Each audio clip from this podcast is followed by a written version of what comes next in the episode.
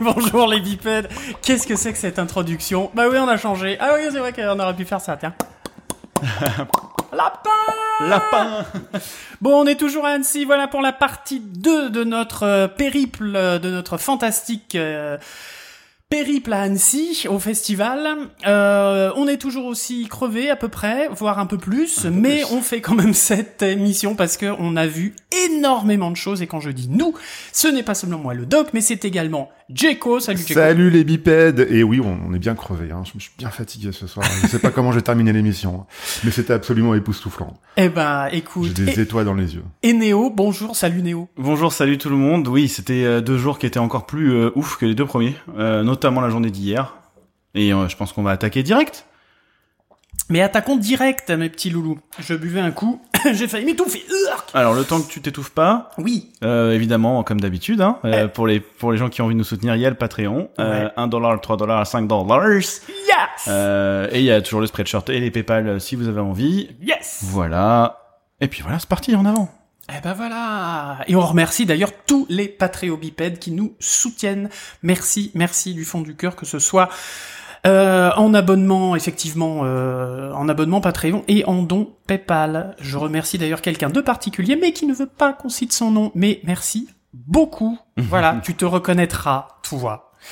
Euh, Jeko, tu voulais dire quelque chose? Du coup, les, les Patreons ont le droit à un truc un peu spécial sur euh, cette couverture Annecy, c'est ça? Ouais. je crois bien, mais peut-être qu'on en parlera, tout à un l'heure. tout petit Eh, peu après. mais effectivement, il y a des- il va y avoir peut-être de bonus pour eux parce que merde alors. hein. C'est aussi grâce à eux qu'on est là. Bon, alors, qu'est-ce qu'on a vu? Euh, Qui qui veut commencer? Bah moi je suis chaud. hein. Eh ben Ouais, vas-y mon Néo. On l'a vu tous les trois de toute façon. On a commencé la journée de mercredi avec euh, Sony Pictures Animation, qui cette fois euh, n'anime pas, mais euh, montre. Ah non, on n'était pas tous les trois. Ah non, j'étais pas. moi. Tu n'y étais pas. D'un coup, je me on disais. était merde. avec Jeko que Ah j'ai ouais. réussi à faire rentrer euh, en, en snake. en sneaky. En sneaky, ouais. Euh, et oui, Sony Pictures Animation, donc ils ne font pas d'animation sur ce créneau, mais qui sont plutôt les publishers, les éditeurs, les voilà. Euh, il y avait deux, euh, ils ont présenté deux séries, en fait deux séries euh, pour adultes notamment, même s'il y en a une des deux qui était un petit peu tout public quand même. Euh, la première, c'était une série complètement oufissime. Euh, moi, j'ai été surhypé sur Elvis Presley, qui s'appelle Elvis Pres- Presley, quoi. Enfin, le truc... enfin, à la base, t'as pas envie de regarder du Elvis Presley, c'est un truc de Alors, boomer. Mhm. Mais sans déconner, moi aussi, j'ai- moi aussi j'ai été hypé. J'avais des étoiles dans les yeux, j'ai envie de voir le truc maintenant, là. moi, je leur avais dit. Mais c'est quoi, bordel? Je leur avais dit, ça s'appelle Agent King. Et l'idée, en fait, le pitch, c'est et si les gens qui disent qu'Elvis n'est pas mort et, euh, et est un agent secret, en fait, euh, du FBI. Et qu'ils avaient raison et qu'ils étaient pas morts et que c'est ça un agent. Exactement. Euh, Kingsman un peu. Mais euh, ouais, Agent Ouais, mais en version King. beaucoup plus cool. Ouais, en version beaucoup plus Elvis, quoi, tout simplement. bah oui. Et euh, c'est ce que je leur disais. Moi, je connais pas du tout Elvis et j'ai été super hypé par le projet. Euh, on retrouve au design Robert Valley, hein, qui a un gros nom, euh, un gros nom du milieu évidemment, et qui a encore sorti des designs incroyables, je trouve. Euh, pour vous donner une idée du style un peu, alors pour ceux qui connaissent Funky Cops, une vieille Mmh. série Ah ouais, ouais. euh, française 2D d'ailleurs qui était très sympa. Avec un peu de 3D d'ailleurs dedans. Oui, oui, c'est vrai, c'était une des premières à mixer un peu les deux, en tout cas à cette échelle-là et, euh, et que beaucoup de gens ont connu. Donc il y a ce côté un peu voilà les gros designs euh, bien déformés et, et, euh, avec des gros traits noirs et tout machin. 76 à mort. Voilà, exactement, on est en plein dedans. Et en fait, l'idée du truc, c'est qu'ils ont ils ont fait une liste en fait de tous les événements euh, historiques euh, de la période. Je crois que c'était 60, 70. euh, Ouais, 73, que- enfin quelque chose par là-bas. Et en fait, leur, leur délire, c'est de se dire, bon, bah, comment Elvis arrivait à négocier sa vie de star et en même temps sa vie d'agent secret. Donc, tous les événements de Elvis et tous les événements euh, un peu sociaux ou euh, un peu particuliers qui se sont passés aux États-Unis et comment Voilà. les croiser pour fabriquer, euh, pour fabriquer le storytelling de l'anime, Hum, hum, hum. basé sur le fait qu'Elvis qu'Elvis collectionnait des badges Exactement. et qu'il a demandé à ce président américain dont Nixon. nom, Nixon, d'avoir un badge de la De, je crois que c'était la FBI, hein, euh, agent FBI, fédéral ou un truc la ça. drogue là. NSA Ah oui, les D, euh, DEA, DEA, euh, DEA, la voilà. DEA. Donc il y a un badge euh, qui existe euh, Vraiment, dans la collection de Elvis, Ouais. de la DEA officielle avec écrit Elvis Presley dessus, avec donc il y a des photos et tout machin. Ce qui a lancé la rumeur qu'il était agent secret, justement. Et c'est c'est pour ça en fait euh, qu'ils sont partis de ce, de ce pitch là.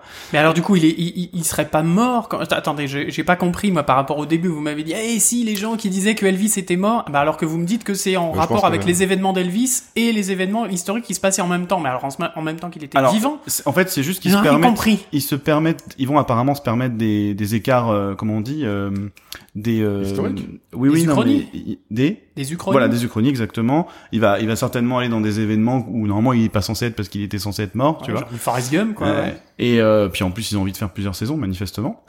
donc on verra bien. Mais euh, voilà, dans- donc le délire est vraiment, euh, c'est Elvis à donf. Euh, le mec qui a fait le perso, c'est vraiment déchiré pour essayer de retrouver vraiment ce truc avec des poses hyper fortes. Ah, Il y a vraiment un feeling Elvis, tu vois. Même moi qui le connais pas, j'ai senti ce Ouais. truc-là. Suis- franchement, je suis arrivé dans la salle avec un putain d'a priori parce que Elvis, quand même, Mhm. ça me vend pas du rêve. Et euh, Je sais que ça fait partie de la culture américaine, qu'il y a beaucoup de, de trucs que je trouve parfois un peu grotesques autour de tout ça. D'ailleurs, je sais pas si vous avez entendu, mais euh, il y a quelques semaines, là, il y a un truc qui est passé comme quoi les euh, les, euh, les gens qui imitent Elvis pour faire des mariages doivent payer un, un- une redevance. À Los Angeles. Ouais. Qui... Ouais, ouais, ouais. Ah, c'est rigolo. Enfin, bref, Non, pas à fou. Los Angeles, à, à Las Vegas. À Las Vegas, Mhm. oui, c'est ça.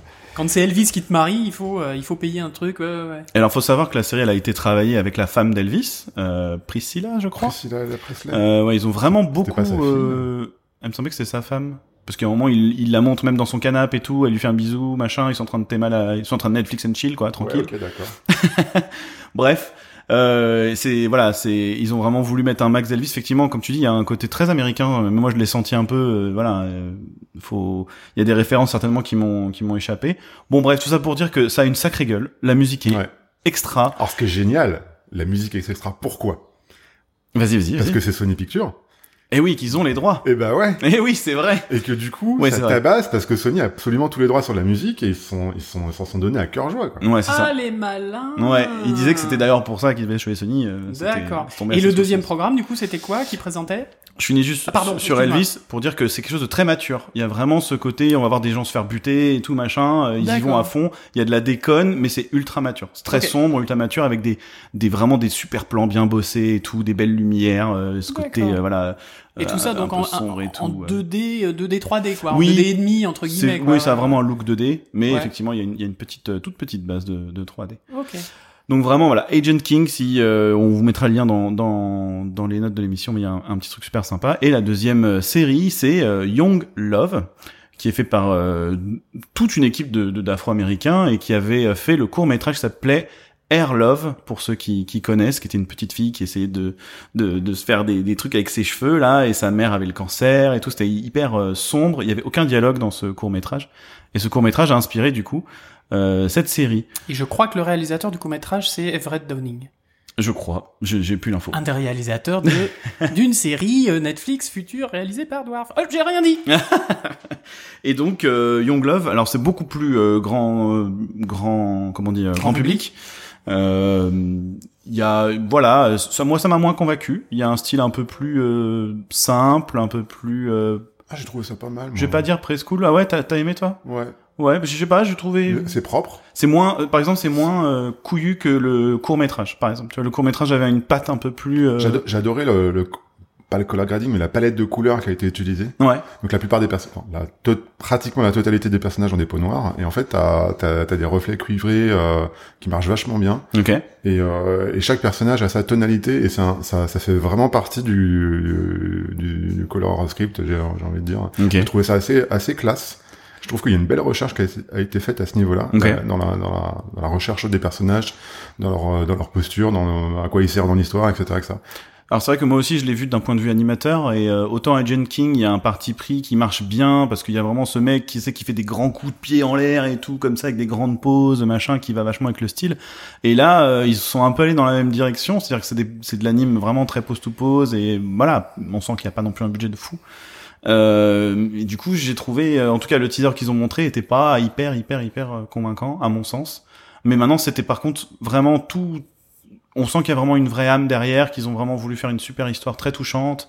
Euh, et il y a tout le folklore euh, afro-américain avec le, le salon de coiffure, tu sais, les- tous ces trucs-là. Donc c'est vraiment rigolo. Mais voilà, un tout petit peu moins convaincu. Bon, euh, Jeko était à Donf apparemment, donc euh, c'est que ça pourrait être sympa. Young Love, voilà. Alors, je, je dois faire un mea culpa, les gars. Ah, ce n'est me pas suis lui. gouré. Je me suis gouré de, de visiblement de court métrage. C'est euh, Air Love, c'est un court métrage réalisé par Matthew A. A. Cherry et euh, Bruce Smith, qui a eu l'Oscar du meilleur court métrage d'animation Oui. en euh, 2020. C'est ce qui a permis justement de débloquer la série. de débloquer, voilà, Mm, mm, qui mm. avait été fait d'ailleurs par euh, un financement participatif euh, de 200 000 dollars. Donc euh, voilà, grâce à ça, euh, ils ont pu faire le court métrage Air Love et gagner leur Oscar. Je trouve ça belle histoire. Ouais, carrément, carrément. Voilà. C'était pour faire mon mea culpa. Désolé pour ceux qui ont hurlé derrière leur, euh, leurs écouteurs en disant mais non mais qu'est-ce qu'il raconte le doc? Il raconte de la merde. Oui, j'ai raconté de la merde. Oh ça va. hein. Je suis fatigué. Zut. Eh ben vas-y, continue du coup le Eh doc. ben je continue. Eh ben moi j'ai pas du tout vu Rachète-toi. des euh, j'ai pas du tout vu des courts métrages. Moi je suis allé à une démonstration, à une démo d'un outil euh, qui a été fait grâce euh, entre autres euh, par euh, euh, entre autres grâce à Unity. Euh, et c'est un, un une, une, euh, un soft pardon qui s'appelle Previs Pro donc pour faire de la Prévise. voilà merci il y en a qui suivent Jeko est en train de s'endormir Non, j'ai pensé tartiflette. mais- D'accord, oui, non, non, ah non, pas, Pas ce soir. Ah, on va faire une euh, une. Euh, donc Prévise Pro, c'est quoi? C'est un logiciel donc pour faire de la prévise. Oui, vous allez me dire, il y en a des tonnes. Oui, mais pas des comme ça. Non, parce que euh, bah, cet outil euh, qui est, alors pour l'instant, il est exclusif à l'iPhone et l'iPad. Quoi, c'est encore une exclu Apple? Ouais, non, mais calmez-vous. Pourquoi? Parce que dedans, dans les nouveaux iPhones et dans les nouveaux iPads, il y a ce qu'on appelle un lidar, Oula. qui permet de faire de la euh, réalité augmentée, de l'AR. Vous savez, Mm. on en a parlé dans l'émission d'avant. Mhm. Donc en gros de filmer euh, la, bah, la- une pièce, un endroit avec son, son iPad par exemple, et euh, il va repérer, il va il va repérer toutes les euh, il va faire une espèce de scan 3D de l'environnement et euh, voir les surfaces, etc.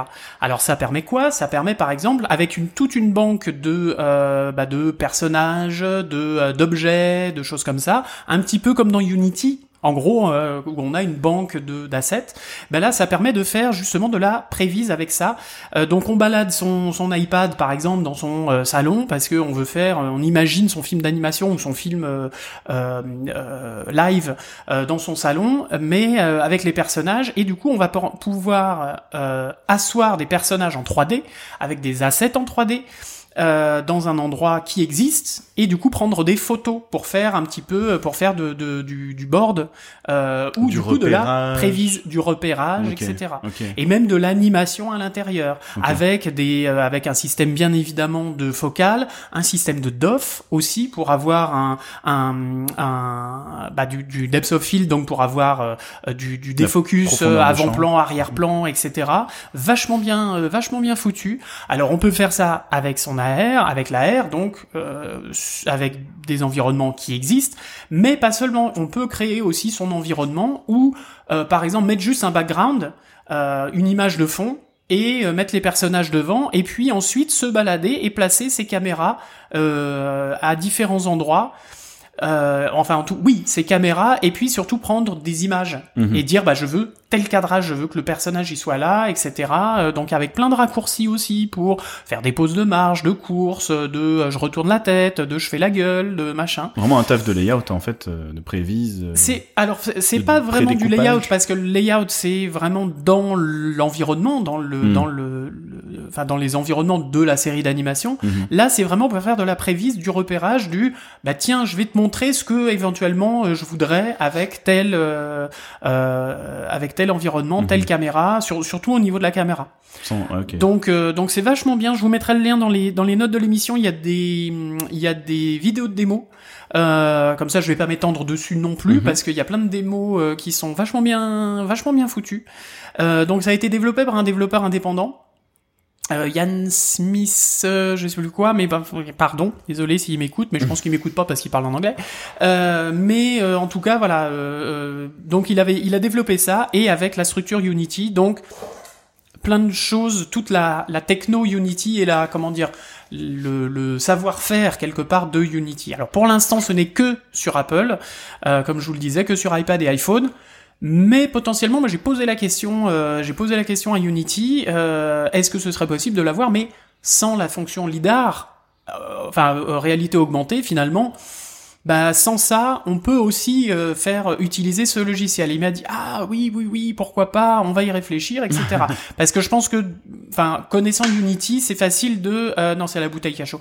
Euh, connaissant euh, Unity, c'est rela- ça peut être relativement facile de passer d'une plateforme à l'autre en enlevant tel ou tel euh, euh, tel ou tel feature. Ok. Donc, euh, donc voilà, c'est c'est euh, facile, hein, on s'entend, euh, c'est pas euh, trois trois boutons à, à, à dépluguer, mais Hmm. voilà, ça, ça, le portage est, est facilité grâce au support euh, Unity. Très bien. Voilà, donc c'était c'était vachement intéressant. Ok. C'est l'arrière-kit, je crois, de ce- ce dont tu parles. L'arrière quoi? AR-Kit.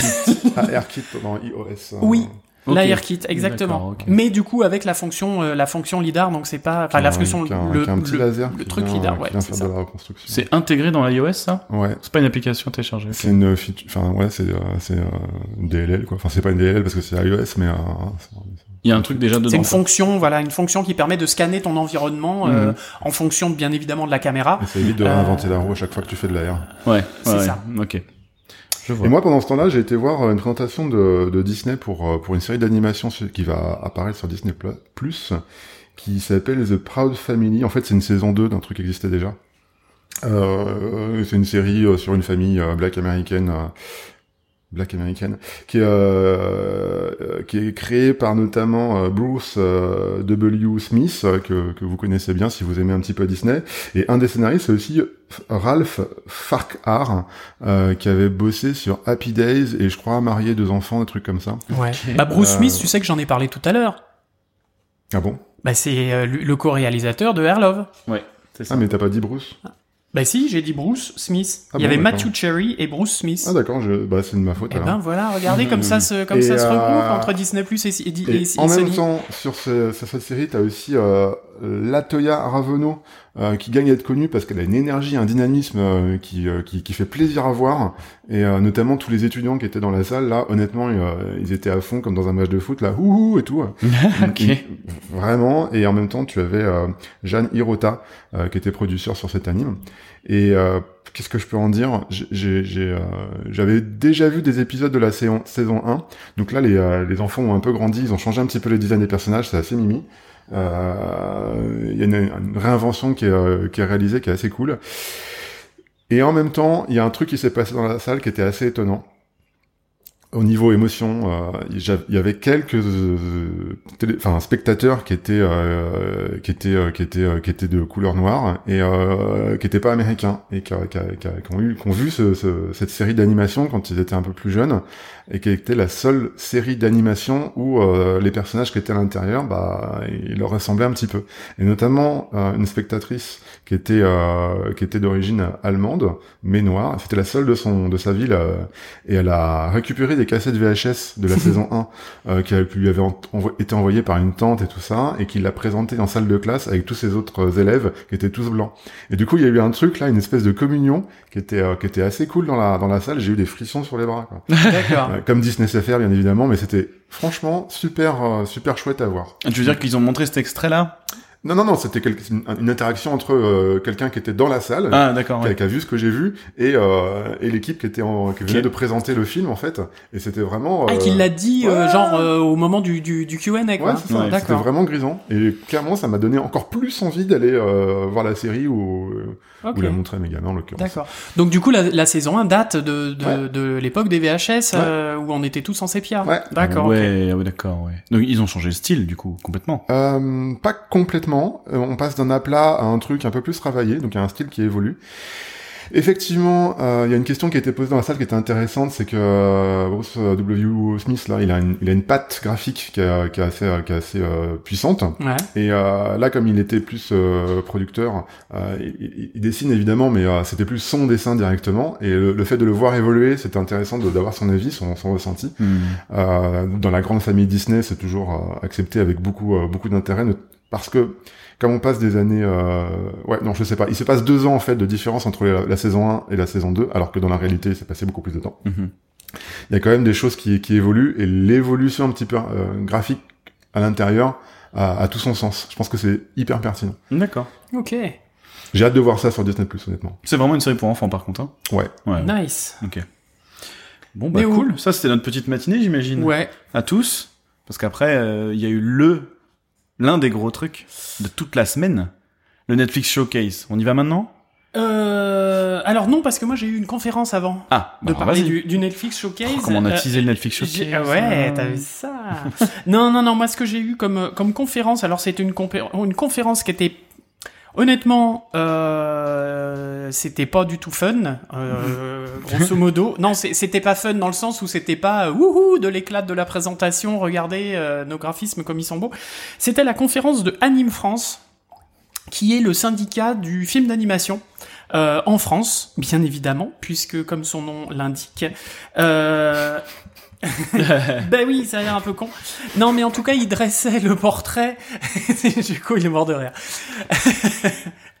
Euh, euh, il dressait un, bilan euh, de, l'année écoulée et puis surtout de ce qui allait de ce qui allait se passer.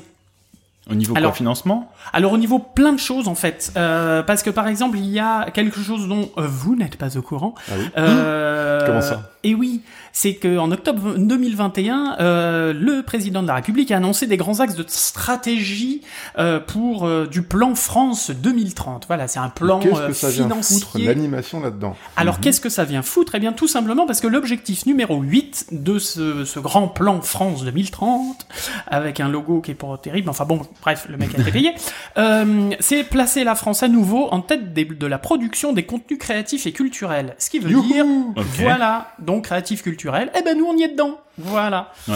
Euh... La tête de Néo, quoi.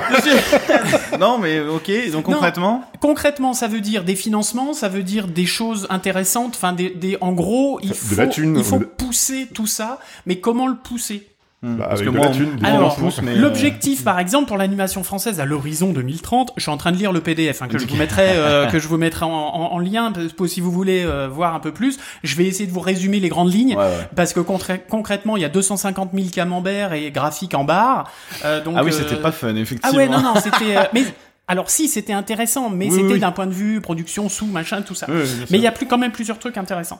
Donc produire plus, produire en France et produire plus responsable, euh, soutenir l'emploi, euh, accompagner le rayonnement culturel de la France. Parce que ce qu'il faut savoir, c'est quand même en France. euh, on n'est pas les derniers sur les conneries parce qu'on fait énormément de prestats pour alors les États-Unis euh, essentiellement, À cause mais du, enfin, grâce pas mal de tax choses. rebate, euh, grâce à quoi? au tax rebate.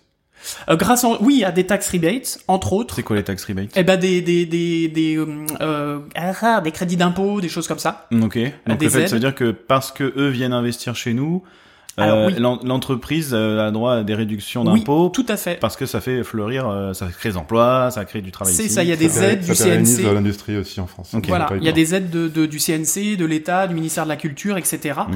Euh, et pas que. Et puis ça, ça crée des emplois, etc. Et puis en plus, on a un réel, on, on le- on ne le dira jamais assez, mais un réel euh, talent euh, dans nos artistes, dans Mhm. nos techniciens, dans nos écoles, Mhm. euh, qui un vrai vivier qui est euh, cherché euh, par par les gens de l'étranger, euh, même si certains disent euh, ah ben non c'est parce qu'on voit ça du point de vue de la France, bah visiblement non parce que d'après les graphiques les chiffres ne mentent pas. Mais euh, non mais d'a- d'après les graphiques oui euh, il y a vraiment il y a vraiment euh, il y a vraiment ça. Il y a, il y a l'idée de plutôt de les laisser que de les laisser partir à l'étranger, bah, Exactement. autant qu'ils viennent ici je euh, pense. financer. Je pense que c'est vraiment un levier pour éviter de faire partir les gens euh, au, au Canada, aux Ouais. États-Unis. Euh, Mhm. Et garder les talents en France et puis en même temps faire venir aussi des, des, des, des talents de l'étranger pour venir travailler en France Mhm. aussi. Donc du Mhm. coup ça fait de la main d'œuvre, ça fait euh, voilà. Est-ce que ça veut dire que euh, grâce à ces financements euh, spécifiques, on va pouvoir voir des studios qui vont grossir un petit peu, qui vont peut-être proposer des contenus euh,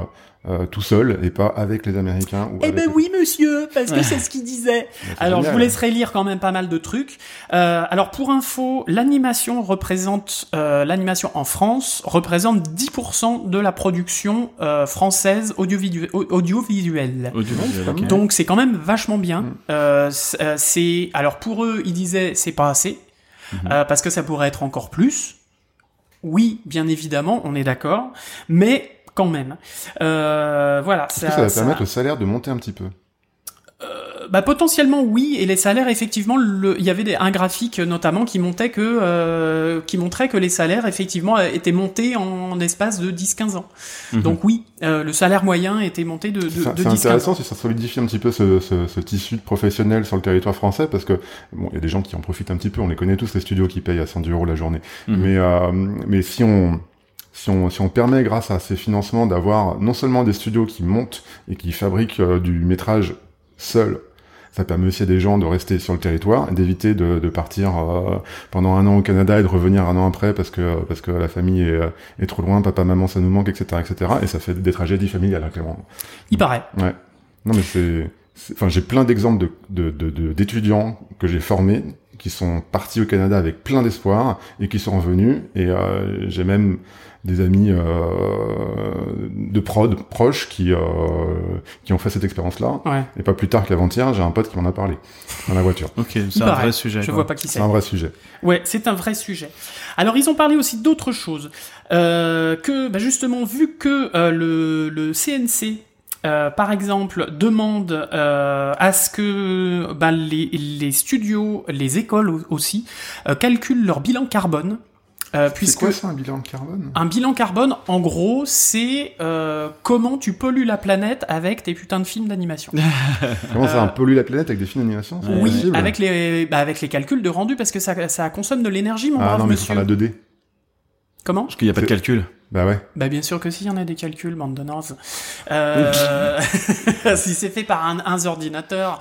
Donc, euh, Ouais, non puis mais voilà. Mais de toute façon, même, même les, les, les studios 2D devront le faire parce que, par exemple, ce sera une condition euh, sine qua non pour euh, avoir des aides du CNC.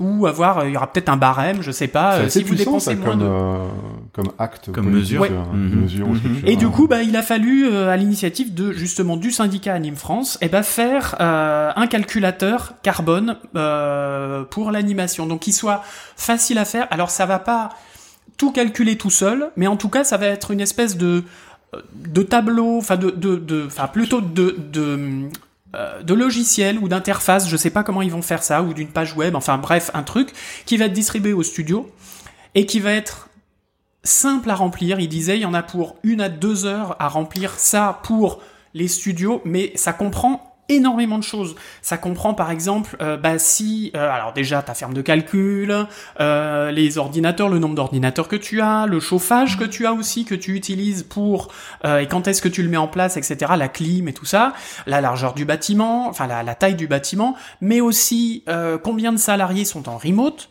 combien de temps sont en- sont-ils en remote, Comment euh, ils viennent au travail? Comment ils viennent au travail, Ah, c'est exactement. pas donc, juste tu mets ta facture d'électricité dans le Pas du formulaire et... c'est pas que ça. Voilà, justement. Donc il y a vraiment tout un détail. Je peux- voilà. faut- du coup, faudrait est-ce le- que est-ce que est-ce qu'on va voir des offres d'emploi qui vont euh, promouvoir les gens qui viennent en vélo? J'aimerais savoir. Je pense pas.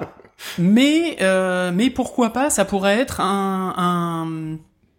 Bah peu... non, je pense pas que ce soit une histoire de, de, de chantage, de choses comme ça. Mais enfin, Ah, effectivement, en tout cas, ça rentre. euh, Il y a plein de choses qui rentrent dans l'équation. c'est une preuve que euh, quelque part euh, l'État français essaie de prendre des actions pour euh, pour agir là-dessus. Ouais, c'est Tout à fait. intéressant. Tout Moi, à je fait. vais, je vais dans une boîte en juillet qui déjà euh, rembourse une partie de ton frais kilométrique si tu viens en vélo.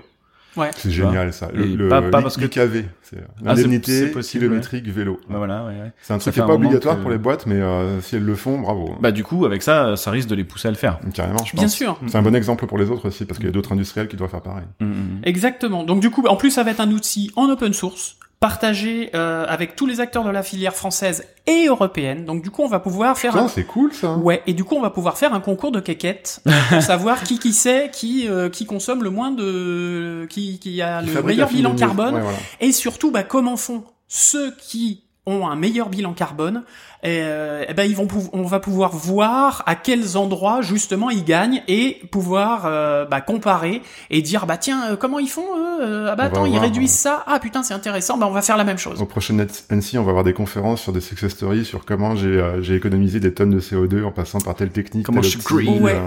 Euh, C'est intéressant. Et, et en même temps, c'est, je trouve que c'est pas euh, du greenwashing et ça pousse pas au greenwashing parce que le greenwashing, de toute façon, si ton a- bilan carbone, il- voilà, c'est des chiffres et c'est ce qu'il disait, c'était basé sur des, des, des calculs scientifiques, donc pas du tout, euh, pas du tout des trucs monétaires ou quoi. Enfin voilà. euh, Oui, c'est pas Euh, un des film. trucs à la euh, con. ce film a été fait en faisant pipi sous la douche et. euh, et et en met- recyclant l'eau des chiottes pour te nettoyer les mains. Exactement. Voilà, non, non, pas du Ouais, tout, l'inverse plutôt. Mais euh, non, non, pas du tout. Euh, c'est vraiment des, des, des trucs très scientifiques, très scientifiques. Je suis on est fatigué, je suis désolé. Donc c'est vraiment cool et ça va être livrable en novembre 2022. c'est Donc finalement, c'est Ah, vachement proche. Et il y a déjà des studios qui sont en expérimentation et des studios de 2D, de 3D et de 3D temps réel. Mhm. Donc ça, c'est vachement, Ça va euh, être vachement intéressant de voir la différence entre les studios 3D temps réel et les studios précal classiques. euh, Ouais. Si c'est ouais, ouais. vraiment un gain. Donc du coup, alors moi je tiens quand même à, à, à féliciter bah, Caribara Animation, Dandelou, Miam Animation, Timto, Superprod et Supamonks, qui sont donc les fameux studios qui sont en, qui sont en test de cette de ce fabuleux outil. Bravo. Quelques petits chiffres aussi euh, au niveau du nombre de salariés euh, et euh, bah, il y a plus 9% de salariés par rapport à 2020. Donc Mhm. ce qui veut dire que ça embauche, C'est- C'est une bonne tendance. hein. c'est une bonne tendance, ça embauche. Euh, Est-ce que ça embauche bien? Ça, c'est l'autre question. Ouais. bah, deux fois et demi plus qu'en 2004, par exemple. Non, mais est-ce que ça Au- embauche au bien niveau- financièrement? En termes de salaire, etc. Alors la masse salariale, De manière euh, pérenne oui, ou pas euh, pérenne Bah je pense, ouais, ouais. Ouais. Donc euh, après voilà, après je vais pas vous faire, euh, je, vais- je vais pas vous dire tout le truc, mais par contre un, un truc qui était euh, vachement bien, qui rejoint l'émission qu'on avait fait, euh, la dernière émission qu'on a fait, euh, eh bien c'est au niveau des de la proportion de femmes dans l'industrie. Mhm. En 2010, il y avait 70% d'hommes, je vous arrondis, hein, Ouais. 70% d'hommes, 30% de femmes, et en 2020, 60% d'hommes, 40% de femmes. Donc on y a gagné, on a gagné 10% en 10 ans. Eh ben, encore un petit peu d'effort et Ouais. peut-être un peu près cohérent. Exactement. Mhm. Donc c'est cool, c'est vraiment bien. Euh, les exportations se portent très bien aussi. Euh, Qu'est-ce que je peux vous dire d'autre? Euh, Tac, tac, tac. Alors Netflix aide beaucoup. Euh, Netflix est un gros, euh, une- une- un gros levier justement pour la production française. Euh, Clairement. On entend que ça hein, autour de nous là. C'est- Voilà. intéressant parce que moi j'ai lu un article sur Netflix euh, récemment qui disait qu'il y avait une perte euh, de spectateurs et que du coup pour se renouveler ils avaient une stratégie euh, de publication de médias qui était euh, qui était encore à éprouver. Donc euh, si d'un côté ça monte et de l'autre côté ça baisse, ça va être intéressant de voir euh, ce qui va se passer à l'avenir. Parce que Ouais. Tout à fait. On avait fait aussi, on a fait un, un x7 en 6 ans euh, des, alors des dépenses réalisées sur le territoire français bénéficiant du crédit d'impôt international. Ouais. Oh. En, en trois ans, En 3 ans, en 6 ans. en six ans. En 6 ans, un fois 7. Donc, Ok. c'est-à-dire que euh, en 6 ans, bah, on a 7, on a eu 7 fois plus de, de, de, de prestations euh, de l'étranger. Ok. Donc, c'est c'est vraiment cool. Ça marche euh, très très bien. Euh, quoi de plus? Ah bah oui, tiens, pour ceux qui ça intéresse, euh, fusion de TF1 M6. Alors, vous allez me dire, euh, on s'en branle Non, on s'en branle Ils pas tout à fait. beaucoup. Touche Bah, pas à mon que- poste, va s'arrêter. Ah, si Non, c'est pas ça. Non. Non, mais c'est surtout que dans le groupe M6, bah, il y a euh, TJ, euh, Gulli et Canal J qui sont les trois grosses chaînes et surtout Gulli qui sont les trois grosses chaînes euh, bah, qui montrent de, de l'animation et du coup qui sont euh, acheteurs. Oui. Donc euh, associés à euh, TF1, bah du coup euh, voilà ça fait un ça ferait un très très gros acteur euh, de de, de l'animation. Donc c'est cool. Euh, Il est vraiment en train de nous lire tout le PDF. non, non, non, je, je le parcours très rapidement. Euh, mais en tout cas, ouais, euh, il y a, il y a vraiment, euh, bah, je, voilà, vous, vous regarderez. Hein, je vous dis, là, il y a vraiment énormément de, énormément de trucs, mais euh, voilà. Puis il y avait euh, aussi par rapport aux auteurs, euh, aux auteurs de, il y a tout, il y a tout un truc par rapport, euh, par rapport à, la négociation avec le, le statut d'auteur, de scénariste, etc. Donc, donc voilà, si ça vous intéresse de vous plonger un petit peu dans les chiffres, voilà, c'est c'est c'est intéressant et ils, ils- ils- comment dire, ils essayaient aussi de lever un peu le point pour que euh, la, la, les aides en faveur du court métrage et du long métrage euh, aient vraiment euh, soient vraiment poussées en Mhm. avant. Donc ça c'est c'est vraiment cool. Donc bravo à ce syndicat que je ne connaissais pas, au Pas- syndicat de euh, l'animation. Juste pour rebondir là-dessus, Ouais. parce qu'ils avaient, la, ils avaient la sensation que c'était surtout les séries qui étaient très supportées et qu'il y avait un peu moins d'investissement dans la- Ouais, le long et, et ouais, ouais, Ouais, exactement, et qui voulait Ouais. justement qu'il y ait plus de de longs métrages français et de Mhm. courts métrages français, mais qui soient du coup bah, financés parce que oui, ça coûte des sous-sous. Mhm, mhm. Euh, mais du coup pour euh, le rayonnement de la France et on sait faire des belles choses en France donc euh, hein, on le prouve tous les jours et surtout au festival d'Annecy On voit vraiment des belles choses qui sortent, euh, qui sortent de nos studios Cocorico. Voilà, c'était le moment. euh, Pendant ce Chiffre. temps, pendant ce temps, votre GECO national n'était pas sur la plage euh, du Paquel, hein, mais était au MIFA, où euh, j'ai fait un petit peu le tour, euh, un petit peu le tour des bousses. J'ai revu les vieux copains, ça faisait deux ans et demi Des stands. pas vu. les stands. Parce Oui, que les parce boosts, que euh, les boosts vaches. Padam, Et ça padam. rejoint notre intro. Eh, Bon, d'accord, ok. Il y a un fil conducteur en fait dans ce- cette émission. Ouais, d'accord. Trouvez toutes les vaches dans cette émission. Euh, Non mais c'est con à dire, mais c'est vrai que euh, ça faisait deux ans et demi qu'on avait, que j'avais pas vu euh, certaines personnes, certains acteurs de de, de, de, la 3D en général. Et euh, quelque part, j'étais euh, super content, mais un peu comme un gamin, de me balader dans les stands et de revoir des têtes connues et de dire bonjour, faire claquer la bise. Alors non, je sais qu'on devrait pas avec le Covid tout ça, mais Mhm. quand même, il y a des gens qu'on apprécie plus que d'autres. Euh, Puis vous y avez passé beaucoup de temps au MIFA, hein, euh, tous ouais, les deux ouais, notamment. Ouais, bah, ouais, parce que déjà, moi, moi, j'y allais pour des raisons professionnelles et euh, du coup, euh, il y a deux trois outils que j'avais envie de voir et je me suis fait faire une piqûre de ciment d'Unity, par exemple. Euh, Il y a il y a pas mal de sujets XR que- avec qui j'ai, enfin, oh, que j'ai discuté avec euh, et Unity et Unreal parce que ça fait partie des trucs que, que, que je dois voir. Euh, j'ai revu, euh, bon, j'ai vu les, les, les, les vendeurs de hardware et de software avec qui je travaille régulièrement et du coup, euh, pareil, c'est pas souvent qu'on se croise. On a bu un coca, on a discuté un petit peu de, euh, de l'industrie et c'était cool. On a parlé aussi des prochains achats, mais ça c'est notre histoire. Euh, et puis euh, j'ai participé euh, assez rapidement parce que j'étais un petit peu en retard sur un autre truc à remodeler l'animation 3D avec Wacom et Sculptron. J'attendais pas beaucoup de cette de cette conf parce que c'est une démo session Mhm. et du coup euh, j'avais juste envie de voir comment comment comment ça se passe quand t'as des professionnels qui te le montrent. Alors que- Wacom, c'est les tablettes euh, Les qu'on tablettes connaît graphiques, tous, les ouais. Cintiq et compagnie. Mais alors c'est quoi euh, Sculptron? Sculptron c'est un outil qui euh, qui permet de, de, de sculpter de la 3D euh, directement euh, avec ta tablette. C'est le nouveau méchant des Marvel. Hein? C'est le nouveau méchant des Marvel. Hein? C'est le nouveau méchant des Marvel. D'accord. Pardon. L'air de Sculptron. C'est un kaiju. C'est un outil d'Auteuil. Euh, Auteuil, tu sais, ils avaient fait un moteur de rendu et, euh, et euh, là ils se sont lancés sur un sur un autre truc qui, qui permet de faire ce. Mais c'est un ZBrush quoi. C'est pas Ou un, un zip- Mudbox. c'est pas un ZBrush parce que ça fait pas du natural media. C'est pas un Mudbox parce que c'est un outil qui est moderne. C'est plutôt là, Autodesk. c'est plutôt. euh, J'ai été un- ingénieur d'application sur Mudbox. Je l'a- Je l'adore au plus profond de mon cœur, mais c'est vrai qu'il est peu utilisé. ZBrush a été beaucoup plus vite euh, au niveau de, de l'acceptation par rapport au site. Mais bon, peu importe, ça je m'éloigne. Non, c'est plutôt un outil qui va faire de, enfin, sur ce que j'ai vu, euh, il, il a- il met en application euh, un mecha. Du coup, c'est euh, c'est plutôt du booléen et euh, il a fait du cel shade directement et il, a- il anime, il anime avec sa tablette graphique en, en récupérant les trucs. Un mecha. Un robot, D'accord. Un booléen? Un booléen, une, Oui, un une booléen, c'est équation bon. euh, entre deux objets 3D, euh, addition, soustraction. euh, Quand tu prends un rond et que tu mets un autre rond dedans et ça coupe le rond pour en faire une Ouais, espèce de voilà, lune. ouais, ou un faire cube- l'intersection, un, un cube et etc. une boule, et puis du coup, ça fait un cube avec un trou en forme de boule. Voilà, très bien. Ou une boule en forme de trou. Non, pas du tout. rien du tout. Bon, alors. Bah c'est bien. Ça, et Non, donc ça cool. ça t'a convaincu ou pas? Ouais, ça marche. Euh, je vais pas l'utiliser moi. Mais euh, je pense que on, je on le range, on le range dans la catégorie Modbox ou? Non non pas du tout non je pense que ça vaut le coup d'essayer un petit peu euh, surtout pour ceux qui s'intéressent à, à, à la modée euh, sur tablette. Ok. Euh, moi je, je vous avouerai que j'ai tellement l'habitude avec un, une souris et un clavier que la modée sur tablette je suis pas encore arrivé dedans. Sur tablette graphique, hein, on est Ouais. d'accord. Ouais. Bah, j'ai vu des youtubeurs qui, qui, qui faisaient de la modée très très rapidement sur tablette, euh, notamment sur des iPads avec euh, avec leur, leur stylet euh, Pencil Apple là. Ouais. Du coup, ça m'intéresse de- d'expérimenter sur des objets simples, ou peut-être même faire de la du layout d'environ. Euh, parce que tu peux tourner autour de ta scène apparemment plus rapidement dans les exemples que j'ai vus.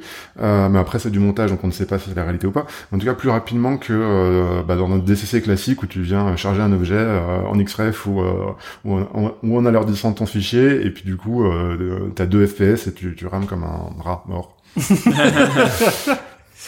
C'est bien connu, les rats morts rament plus que les autres. voilà. Euh, et nous, ensuite, euh, On arrive enfin au- on au- arrive enfin euh, à un, un gros morceau. Plat de résistance. Exactement. Après avoir Le- mangé. Après le avoir mangé- Netflix Showcase, Le évidemment. Netflix Showcase. Ça y est. j'avais pas de j'avais pas de réservation pour Netflix Oh. Non, c'était plein très très rapidement. Moi, j'ai eu un bol infini d'avoir une place à un moment, euh, grâce à Néo d'ailleurs, euh, qui m'a dit mais si re- refresh ta page de temps en temps et voilà. Et d'un coup, j'ai vu oh dernière place disponible. Mon Dieu, il y a quelqu'un qui s'est enlevé. Clac, j'ai pris une place direct. c'était leur premier showcase. Ouais. Euh, alors showcase, c'est quoi? C'est on présente euh, nos nouveaux produits, nos nouveaux trucs, euh, enfin nos nouveaux, nos nouvelles Ah séries, ouais. nos nouveaux films, etc. Donc ça, on est habitué avec Pixar, on est habitué avec Disney qui font le show, qui euh, machin, regardez comme on est beau, regardez comme on est gentil. Mais là, c'était le premier, la première fois que Netflix faisait ça, et c'était une première mondiale. Bah, c'est ça découle de ce que tu disais tout à l'heure, quoi. Netflix est vraiment en train de mettre de la thune, quoi, et en train d'être un énorme acteur dans l'animation. Ouais. On le sait, hein, tu travailles sur une série qui, qui Ah va bon être pour Netflix. Et qu'on a Euh, vu Je d'ailleurs. travaille pour une série qui est déjà sortie pour Netflix et qui va continuer de sortir pour Netflix. J'ai un abonnement de Netflix, ça veut dire que je, je paye un peu de votre salaire. Ah, effectivement. Tiens, donne-moi 10 euros, j'ai j'ai pas eu ma paye encore. Mais euh, donc juste pour préciser que euh, euh, parce qu'il y a eu des news récemment où Netflix euh, Animation, qui est leur studio vraiment d'animation, Ouais. a annulé plein de projets. Ouais. Euh, et là, c'était plus voilà les, les autres studios qui animaient pour eux. Donc Oui. euh, Ah, voilà. tu veux dire qu'il y y y a une espèce de d'écoulement naturel quand, euh, quand le studio Netflix Animation annule, ça, ça repasse à un studio externe? Bon, je pense pas. Je pense qu'ils ont toujours voulu faire les deux. Euh, c'est juste qu'ils avaient créé toute une équipe et tout pour Netflix Animation et euh, et là, ouais, ce qu'on a entendu un peu, c'était voilà, tout ça, tous les projets qu'on a vus, je pense, c'est des projets déjà qui datent de pas mal de temps. Euh, d'autres studios, comme tu vois, comme pour Arkane ou, ou pour. je, euh, je- je suis désolé, j'ai pas bien compris. Ça veut dire que le studio Netflix Animation, est, il, il est mouru ou il a juste pas le temps de tout faire? Non, je pense pas qu'il soit mort. Je sais, je suis pas sûr. Je pourrais pas dire, je suis pas allé dans les détails. Mais ils ont juste annulé beaucoup de projets qu'ils avaient en cours, quoi. D'accord. Alors il est avait- peut-être en état de mort cérébrale, et puis on va peut-être le, leur, leur foutre un coup d'électrochoc et il va revenir, quoi. Bon, j'imagine, parce qu'il y a quand même des énormes personnes coma, de quoi. Pixar, Enfin, Disney, il y a Christophe Serrand, notamment, euh, qu'on a, qu'on a eu en interview et tout, donc, euh, il y a quand même des gens, euh, voilà, c'est un sacré vivier, quoi, ça T'as forcément eu un effet de bord par rapport au Covid où il y a eu un besoin de médias super important, Ouais. euh, pour- ne- non seulement pour occuper les gens, mais aussi pour occuper les gens qui avaient enfin, qui devaient travailler. Ouais. Euh, et du coup, il y a une, inje- une injection massive de, de, de, de, de budget pour pouvoir faire de l'anime. Et du coup, massivement pendant deux ans, il y a de l'anime qui a été réalisé. Mhm. Est-ce que, à cause de cette massification de, de, de travail, il n'y a pas eu moins de sujets à, à porter par Ne- Netflix Animation Peut-être. ou simplement euh, une réduction euh, naturelle parce que on, maintenant on peut sortir et du coup on regarde moins, la, on regarde moins Je Netflix. pense pas. C'était des gros projets, hein. C'était des grosses licences et tout, hein. Donc c'était bizarre qu'ils aient annulé comme ça. Je suis pas allé dans le détail. On, on verra. On essaiera peut-être de, de trouver les infos, mais Ouais. voilà, quoi. Et du coup, ce que vous avez vu, Ouais. C'était bien ou pas Alors oui, il y avait plein de trucs qui étaient euh, qui étaient hyper euh, qui nous ont hyper hypé comme on dit euh, chez, les, chez les vas-y, jeunes. j'ai rien, vous, vous, vous- vous n'en m'avez pas du tout parlé, du coup, je, moi aussi je suis hypé, j'ai envie de savoir. Alors, vas-y. Alors ils ont, je trouve qu'ils ont mis pas mal l'accent sur le, le féminisme. C'est-à-dire qu'il y avait beaucoup de femmes euh, qui étaient soit réalisatrices, soit productrices, soit qui présentaient, euh, qui. j'ai pas euh, percuté du pas. T'as pas percuté ça, Et ben un- pourtant, C'est que ça devient naturel, en fait. Ouais. Tu, tu veux dire que c'était des, des, des, des, des productions euh, dont la thématique était féministe ou, c'est- ou ce que tu veux dire c'est qu'il y avait plus de femmes non, productrices? il y avait plus de femmes productrices, réalisatrices, etc. qui s'exprimaient. Donc ça, c'était cool. C'est vrai, t'as raison. Sur scène, les meufs, les, les meufs, les nanas qui venaient euh, Les femmes. discuter, les belles femmes incroyables, euh, géniales, talentueuses euh, comme Jaja. euh, à part euh, celle qui lisait vraiment son texte sur son écran, qui avait l'air d'avoir pas du tout kiffé son projet. C'était assez. euh, C'était bizarre. très C'était assez bizarre. euh, ouais, voilà. Mais euh, oui, Mais en tout cas, ouais. Bon, alors du coup, euh, on va on va en parler de 3 4 euh, parce qu'il y en a eu beaucoup quand même. Il y a eu Oui, vraiment oui, beaucoup oui, de choses, Euh, principalement de la série Oui, il y Il y avait eu de la série quelques et films. Et euh, donc euh, niveau série, moi, il y a un truc qui m'a fait beaucoup rire auquel je m'attendais pas du tout, que j'avais jamais entendu parler, qui s'appelle Wendell and Wild, euh, qui Ouais. euh, qui est C'est un euh, film, ça Ah non, c'est une série. C'est une série raison, ouais, avec euh, Kay and Peele, donc deux euh, humoristes américains euh, qui sont euh, très connus pour les aficionados de- d'humour à la con. Euh, et euh, et euh, Jordan Peele euh, qui a réalisé Get Out et Us par exemple pour pour ceux qui connaissent plus le cinéma euh, en live. Et euh, ils sont c'est des petits démons euh, qui euh, je sais plus du pitch mais euh, C'est deux démons qui vont euh, euh, ok c'est deux démons. Alors attends, parce qu'en fait, ça part d'un projet de Henry Selick, Ok. euh, qui a entre autres travaillé avec Tim Burton. C'est un projet en stop motion, hein, on l'a pas Oui dit. voilà. Euh, donc qui a travaillé entre autres avec Tim Burton sur L'étrange de Monsieur Jack et qui avait réalisé James et la pêche géante produit par Tim Burton. Euh, donc c'est quand même un grand monsieur de l'animation. Et Je ne présente que ces deux-là parce que c'est les deux plus emblématiques.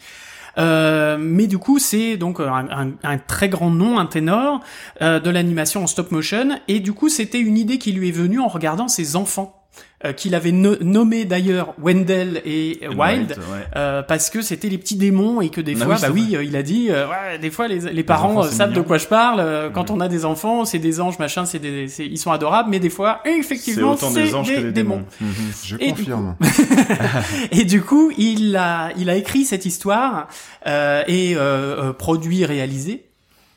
Euh, et du coup, oui, effectivement, c'est deux démons euh, dans le dans le le huitième cercle des enfers. Avec Euh, des qui- designs hyper déformés, euh, Ouais, au pif, ouais, ouais, ouais. euh, tout, tout destroy du tronc de la tronche et tout. Et, et qui vont euh, venir euh, parce qu'ils ont été bannis, je sais pas quoi, ils étaient en prison, ils ont fait des conneries. Et ils, ils, se vont sont faire enfuis, je crois. Ils se sont enfuis. et ils s'enfuient à Ouais. un moment euh, pour euh, pour venir euh, foutre le le, le dawa euh, Chez les humains, quoi. chez les humains euh, voilà et ça parle d'une fête foraine enfin le le, le trailer était euh, comme ah ça oui, ils ont. ouais. et du coup il y avait quelque chose de de- d'assez euh, bah, d'assez énigmatique en fait qu'est-ce qu'ils vont faire ces démons? Mais en tout cas ils avaient l'air d'être bien bien chauds euh, Mais niveau ambiance, moi, ça m'a rappelé Niveau un peu les, les rats euh, de Eric et, Ah ouais Eric et Ramsey. ouais Dans le genre, euh, peut-être t'as peu. deux sidekicks comme ça qui font que des conneries tout le temps et tout, et en même temps, euh, ils ont ils ont un certain objectif et euh, ouais. voilà. Alors là, c'est un peu plus scénarisé quand même que que bon après j'ai pas regardé les rats euh, toute ma vie donc j'avoue voilà. Mais il y a vraiment une histoire quoi. C'est une série euh, qui est dans le but d'être sérialisée un petit peu quoi. C'est pas c'est pas juste des épisodes un peu à droite à gauche avec des conneries. Mais c'était euh, voilà c'était très rigolo. Euh, moi ensuite j'ai envie de parler de de Nimona. Ni, mi, hein, Nimona?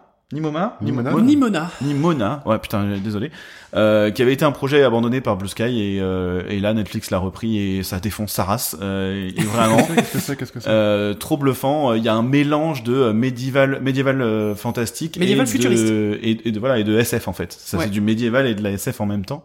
C'est il y a un rien petit à voir avec du côté, steampunk, euh, on est d'accord?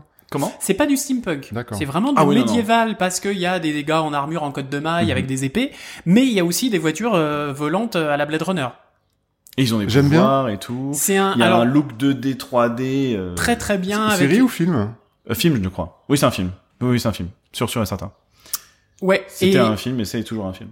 et c'est toujours un film et puis euh, il y a euh, bah, le- le- les protagonistes donc apparemment il y a euh, un gars qui a qui euh, est accusé d'un crime qu'il n'a pas commis euh, et il y a une petite fille. Alors par contre j'ai pas bien compris l'histoire de euh, de transgenre etc enfin il y avait une histoire de, de LGBTQ+ Oui, Euh, oui, oui. J'ai pas bien, j'ai pas euh, bien compris à quel moment. On m'en a parlé un petit peu dans les rues d'Annecy là que apparemment il y a eu tout un drama justement autour de- du projet quand il était à Blue Sky en fait apparemment. Donc euh, je j'ai pas les détails, euh, même eux étaient pas capables de me dire exactement, mais apparemment il y a une histoire par rapport à ça. euh, D'accord. et c'est d'ailleurs pour ça que le projet aurait été un petit peu annulé pendant un moment et, euh, et maintenant qu'il est repris. Donc il doit y avoir un, un sujet derrière. On l'a pas forcément vu dans le trailer. Non, on l'a pas c'est pour forcément. ça, vu. je pense que ça nous Mais du coup, il y a un une petite, une petite fille donc qui va aider ce, ce, enfin une fille d'ailleurs, une jeune fille qui va aider ce, ce, euh, ce gars accusé à tort, euh, qui est euh, une change-forme, donc qui va, qui peut changer son apparence en euh, rhinocéros, en dragon, en machin, et du coup c'est et c'est super bien fait. Ouais. Donc euh, donc voilà, c'était alors très euh, très action, tout ça avec une, une stylisation vachement intéressante. Un beau film d'aventure, ça va être Ouais. un super film d'aventure. graphiquement, tu disais, c'est un mélange de 2D, 3D Ouais. ouais. Ouais. Euh, ça ressemble Alors c'est de la truc. 3D mais avec des aplats des fois ou euh, ou des choses beaucoup plus euh, beaucoup plus Graphique, euh, quoi. Ah, graphiquement simples etc. Et franchement, alors moi quand ils m'ont dit euh, mé- mélange euh, Moyen Âge et, euh, et futur, j'ai fait hmm, Ouais, ça peut être je suis pas sûr. même. hein. Ça peut être très très réussi. casse-gueule et franchement, Mm. eh ben ça marchait très bien. Mm, D'ailleurs mm. la première image on voit euh, une personne, enfin une garde apparemment, alors avec un gros casque, une armure, une cotte de maille, machin, euh, les pieds sur un bureau, euh, en train de euh, en train de faire un jeu sur son iPhone. Ah oui, c'est Donc, vrai. Et, Ah ouais, et ouais. d'un coup, on voit cette image-là et on fait quoi Hein Ah ben non, mais ça marche. Et ça fait très bizarre, mais, du coup, il y a un petit ton léger et en Ouais. même temps, euh, non, c'est vraiment, vraiment chouette. Pardon. alors moi, il y a une autre chose qui m'a qui m'a bien hypé aussi, c'est Magician's euh, Elephant. Ah oui, moi j'ai Euh, pas eu tout été touché. Alors vas-y, pas je te laisse le vendre à Djeko. Ouais. Ouais, mais parce que bah parce que moi je connais la réalisatrice. C'est Ah. une euh, c'est une euh, ancienne euh, enfin son, son premier boulot était euh, un peu CG sup mais euh, dans les VFX. Dans VFX sup, bien évidemment. Mhm. euh, qui s'appelle Wendy Rogers et euh, qui euh, s'est mis à la réalisation.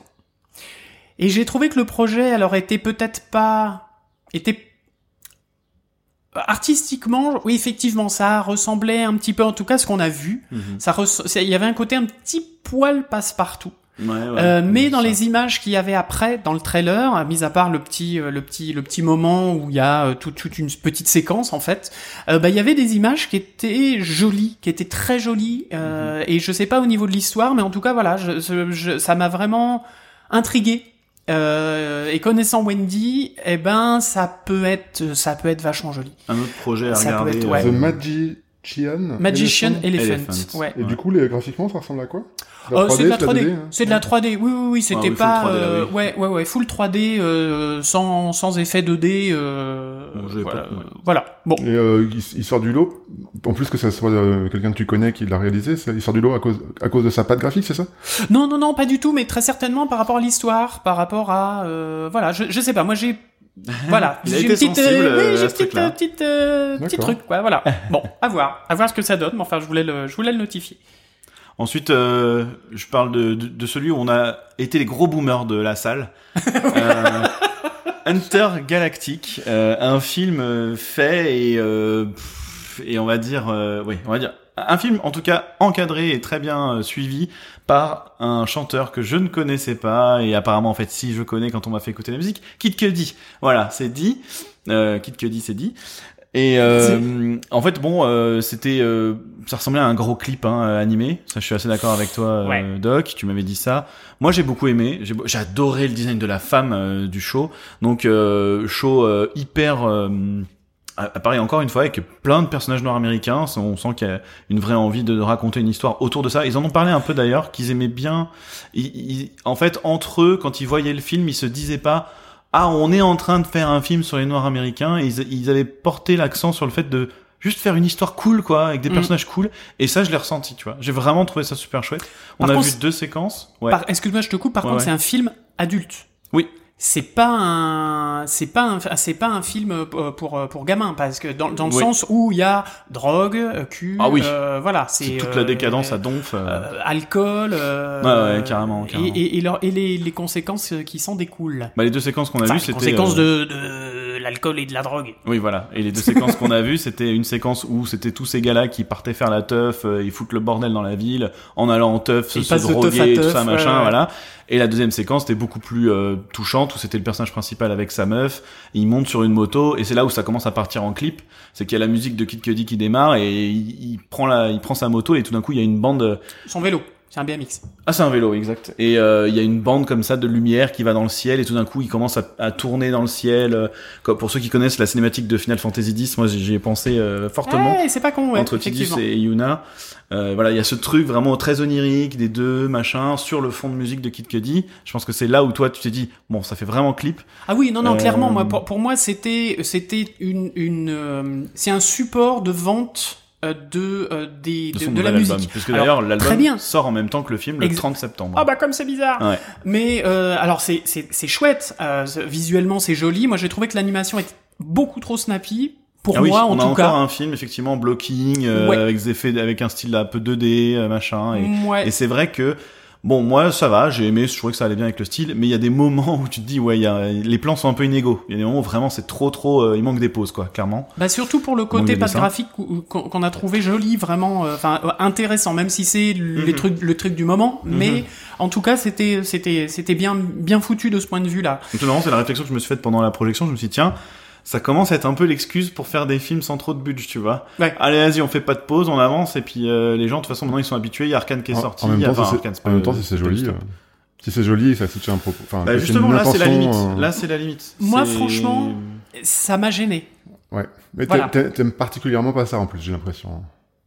Euh, Ça dépend. Euh, Arcane, moi j'ai bien aimé par exemple. Hmm. Euh, j'ai eu, il m'a fallu un petit temps d'adaptation, mais euh, mais un petit temps d'adaptation. Mais Arkane, on n'est pas en stop mo. Enfin, on n'est pas. On n'est pas en il en- manque pas en des frames, ouais. tu vois, on anime Ouais, tout. ouais, ouais, ouais. Euh, c'est plus du Spider-Man like à ce moment-là, ou du Mitchells, ou du, euh, tu vois, c'est ces Oui, trucs oui, très oui, snappy justement. euh, ouais, ouais. Mais du coup voilà, donc euh, moi c'est Ouais. pour moi c'était trop. Est-ce qu'ils ont montré, euh, il y a une série presque cool qui s'appelle Spirit Ranger.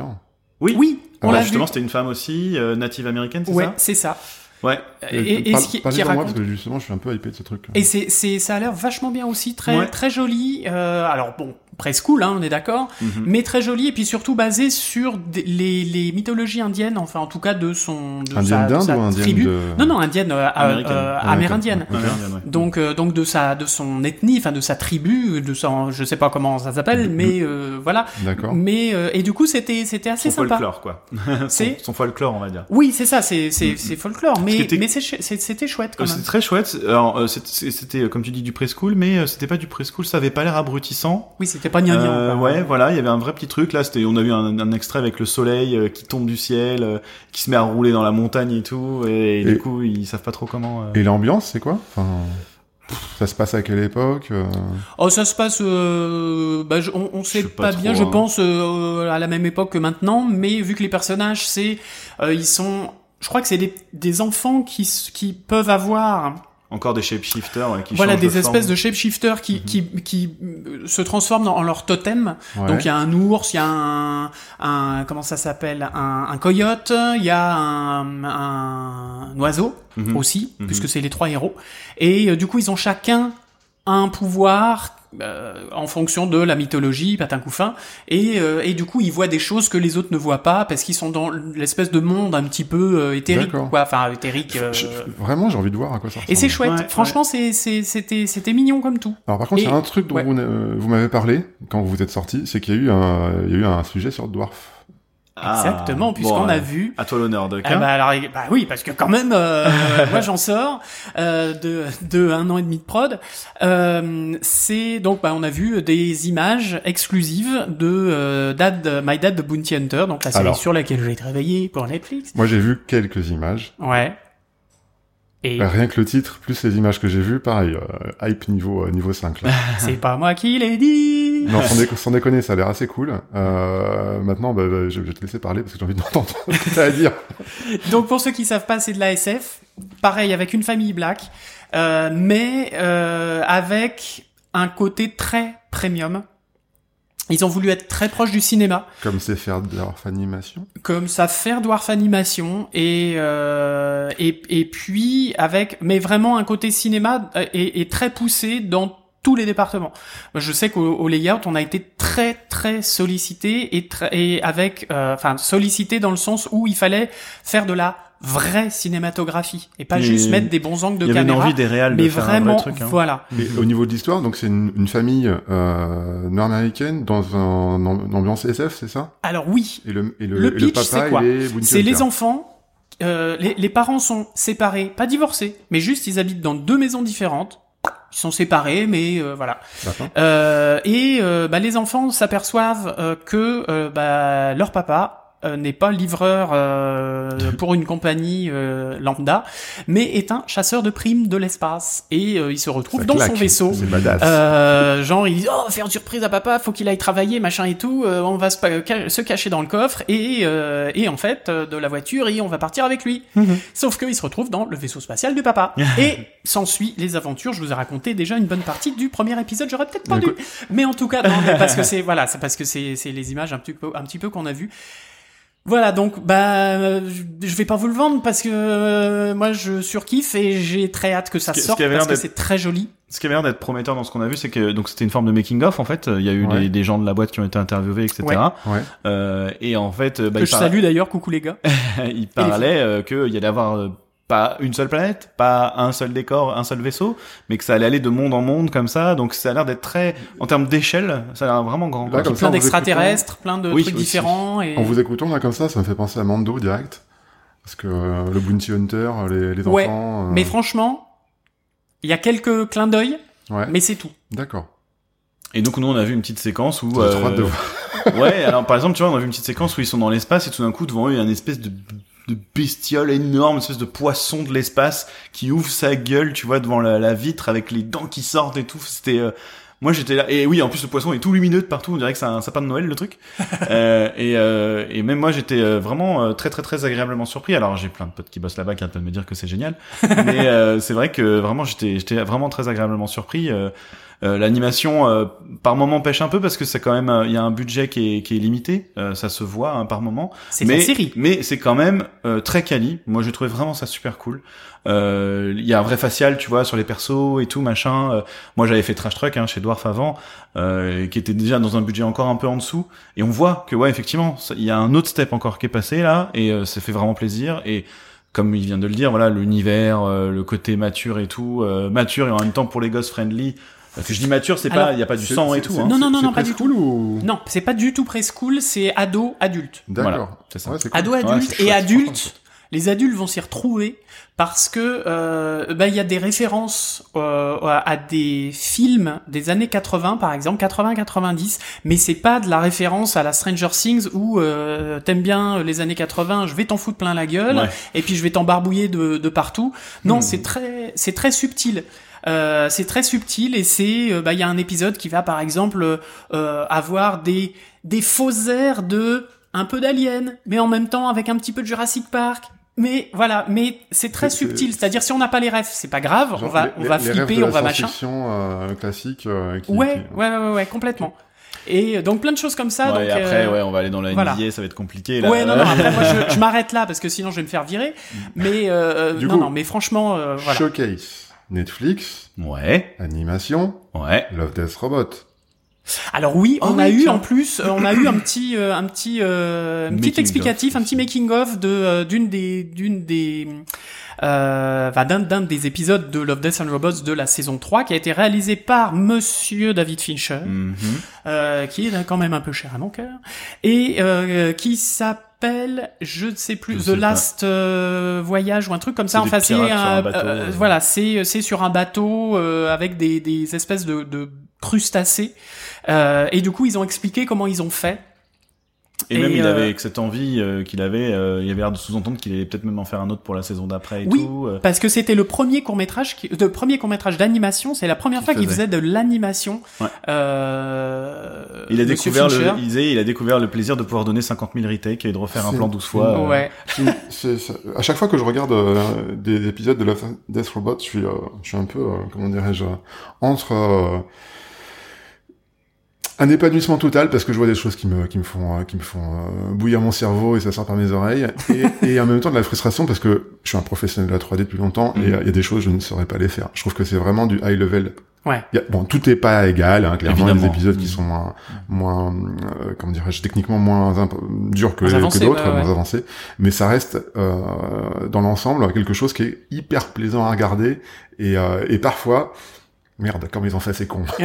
Et c'est varié en plus. Et c'est du contenu pour adultes. C'est de l'animation pour adultes. Moi, ça me fait plaisir. Des de fois, c'est un peu weird quand même. Hein, des, il y a des Oui. épisodes, honnêtement. euh, Oui, mais tant mieux. J'ai ma compagne qui est passée derrière, elle me dit, tu regardes quoi là? Est-il nécessaire de citer Jibaro, évidemment, qui est la grosse claque pour moi de cette euh, saison 3 Ah, c'est c'est Euh, une C'est merveille. complètement dingue. Une merveille de tous les instants. En parlant Mais de par contre, en réalisateur parlant fou, de merveille, et en parlant de réalisateur complètement incroyable, il y a un réalisateur qui est encore plus incroyable. incroyable Ouais. et encore plus attaché à mon petit cœur, c'est monsieur Guillermo del Toro qui est venu sur scène. Sur scène, il a une grosse euh, hype. euh, Enfin voilà, c'était Pour acclamé présenter- par tout le monde et tout. pour présenter son Pinocchio. Son Pinocchio à lui. Exactement, et son Pinocchio à lui, sa version de Pinocchio. Parce que je vous rappelle qu'il y a une version de Pinocchio qui va sortir euh, sur Disney+, Ouais. qui est une espèce de vague photocopie Comme du ils font à chaque dessin fois. animé comme ils font à chaque fois, Ouais. avec Tom Hanks qui, qui est toujours là aussi pour faire des rôles, euh, pour reprendre des rôles. Euh, et euh, voilà, donc j'ai vu la bande-annonce de, de- du film Disney.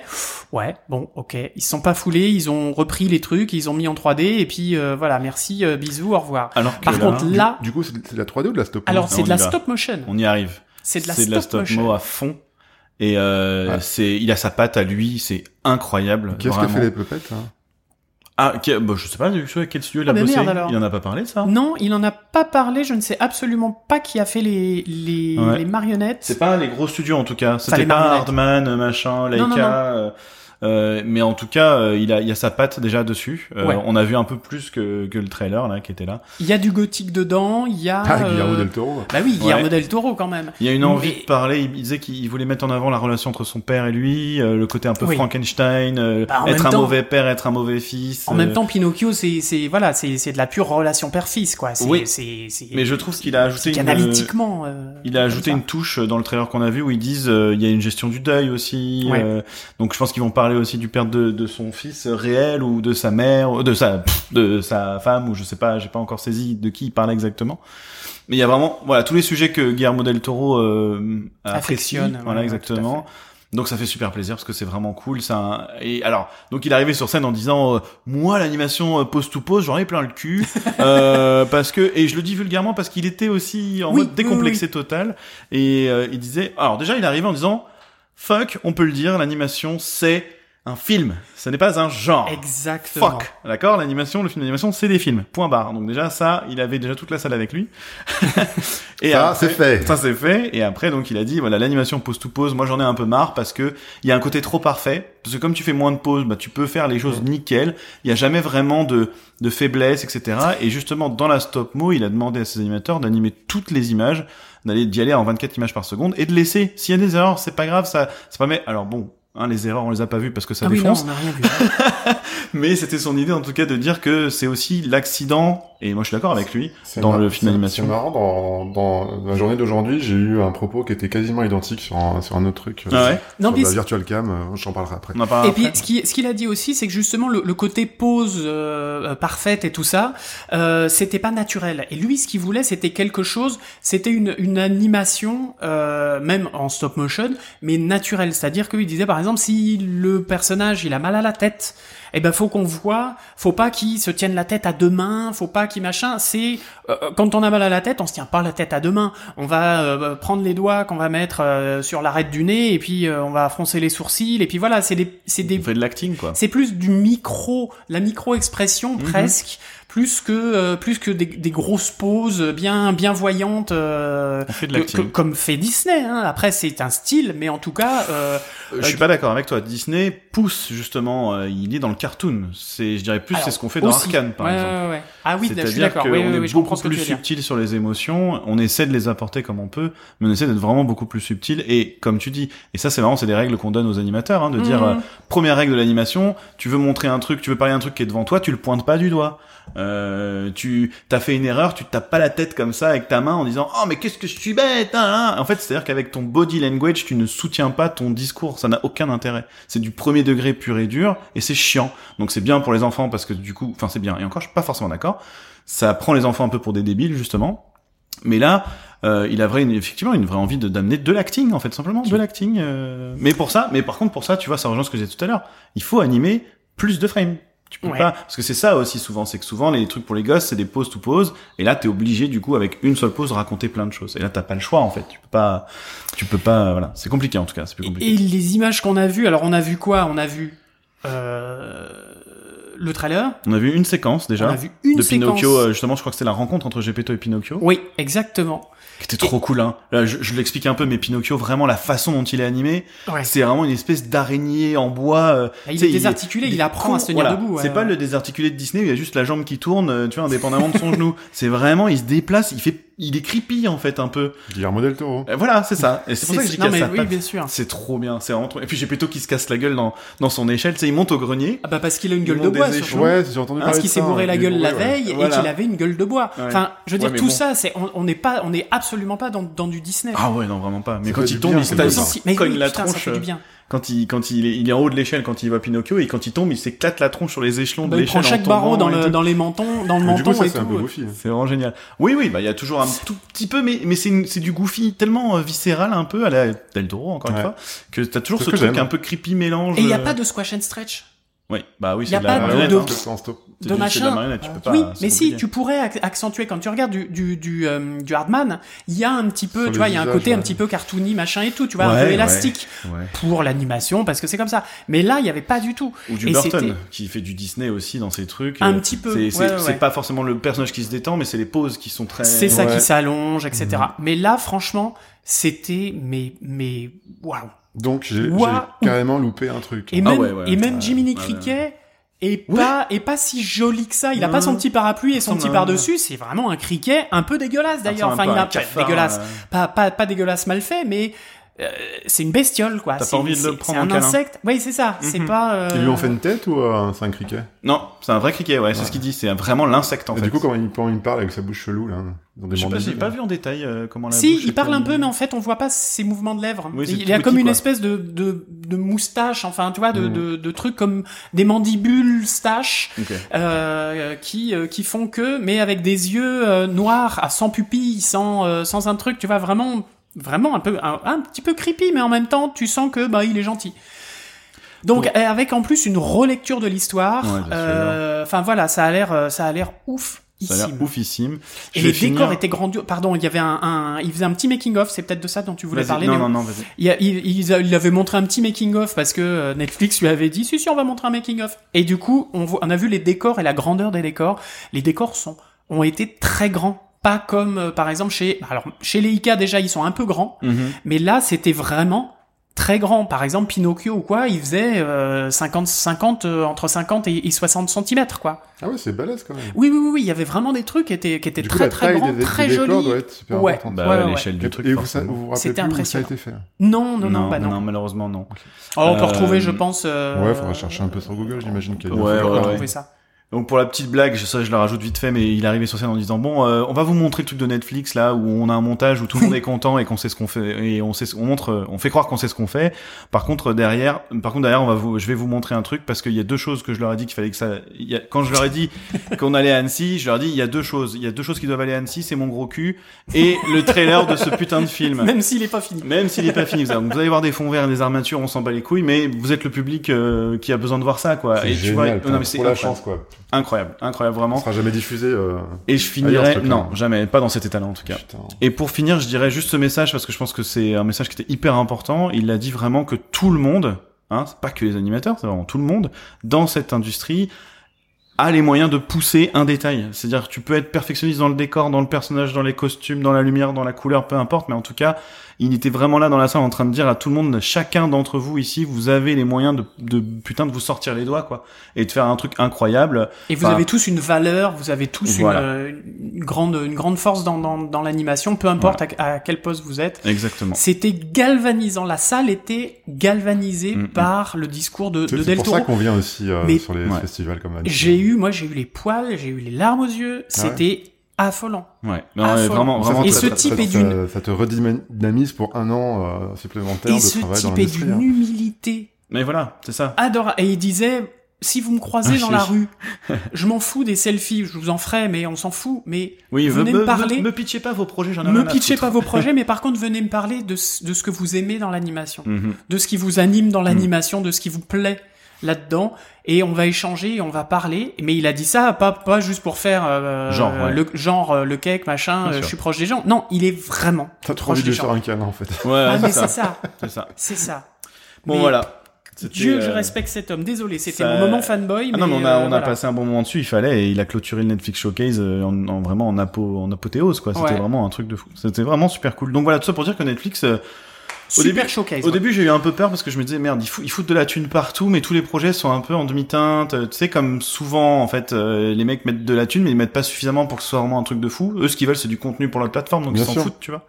Et là, eh ben, il y avait quelques projets qui disaient putain non, en fait, il y a des trucs super cool qui sortent, et ça, c'est c'est super, euh, super engageant, super cool. Alors en parlant d'engagement, eh ben justement, parlons un petit peu du, du Patreon. Du Patreon, oui, tout Parce à fait. que figurez-vous que vous pouvez avoir un dollar, deux dollars, euh, trois dollars, cinq dollars, mais surtout, euh, bah il va y avoir du contenu, mes petits loulous, du contenu pour les patriotes. Oui, parce que Djeko, tu parlais du MIFA, que tu rencontrais plein de gens, etc. Mais euh, avec votre taf, euh, je dis le vôtre, parce que c'est vraiment le vôtre, votre travail incroyable euh, au MIFA, ben on a pu décoter pas mal de petites personnes qui étaient... euh, Des petites personnes, tu déconnes. Des... Ah ouais. Oui, non, mais c'est une façon de dire, mais effectivement, elles sont pas petites, loin de là. Et donc, on va avoir des interviews ex- exclusives. Exclusif Patreon pour l'instant, mais en tout cas exclusif Patreon et elles le resteront, je pense, très longtemps. Euh, bah on a eu des gens de chez Unity Image. oui. Ouais. Et oui, et, on parlait de Love Death and Robots. Très cool. voilà, Merci était- à ouais. vous deux. Bisous à toi. Bisous à vous deux, Dorian et Zoé. Et, euh, et on a eu aussi, euh, on a eu aussi une, une interview, euh, j'ai envie de dire, très chaude. Très très chaude puisque c'était le but Dans une de ferme. refroidir, Bio. refroidir tout ça et utiliser la chaleur émise Hop, par nos.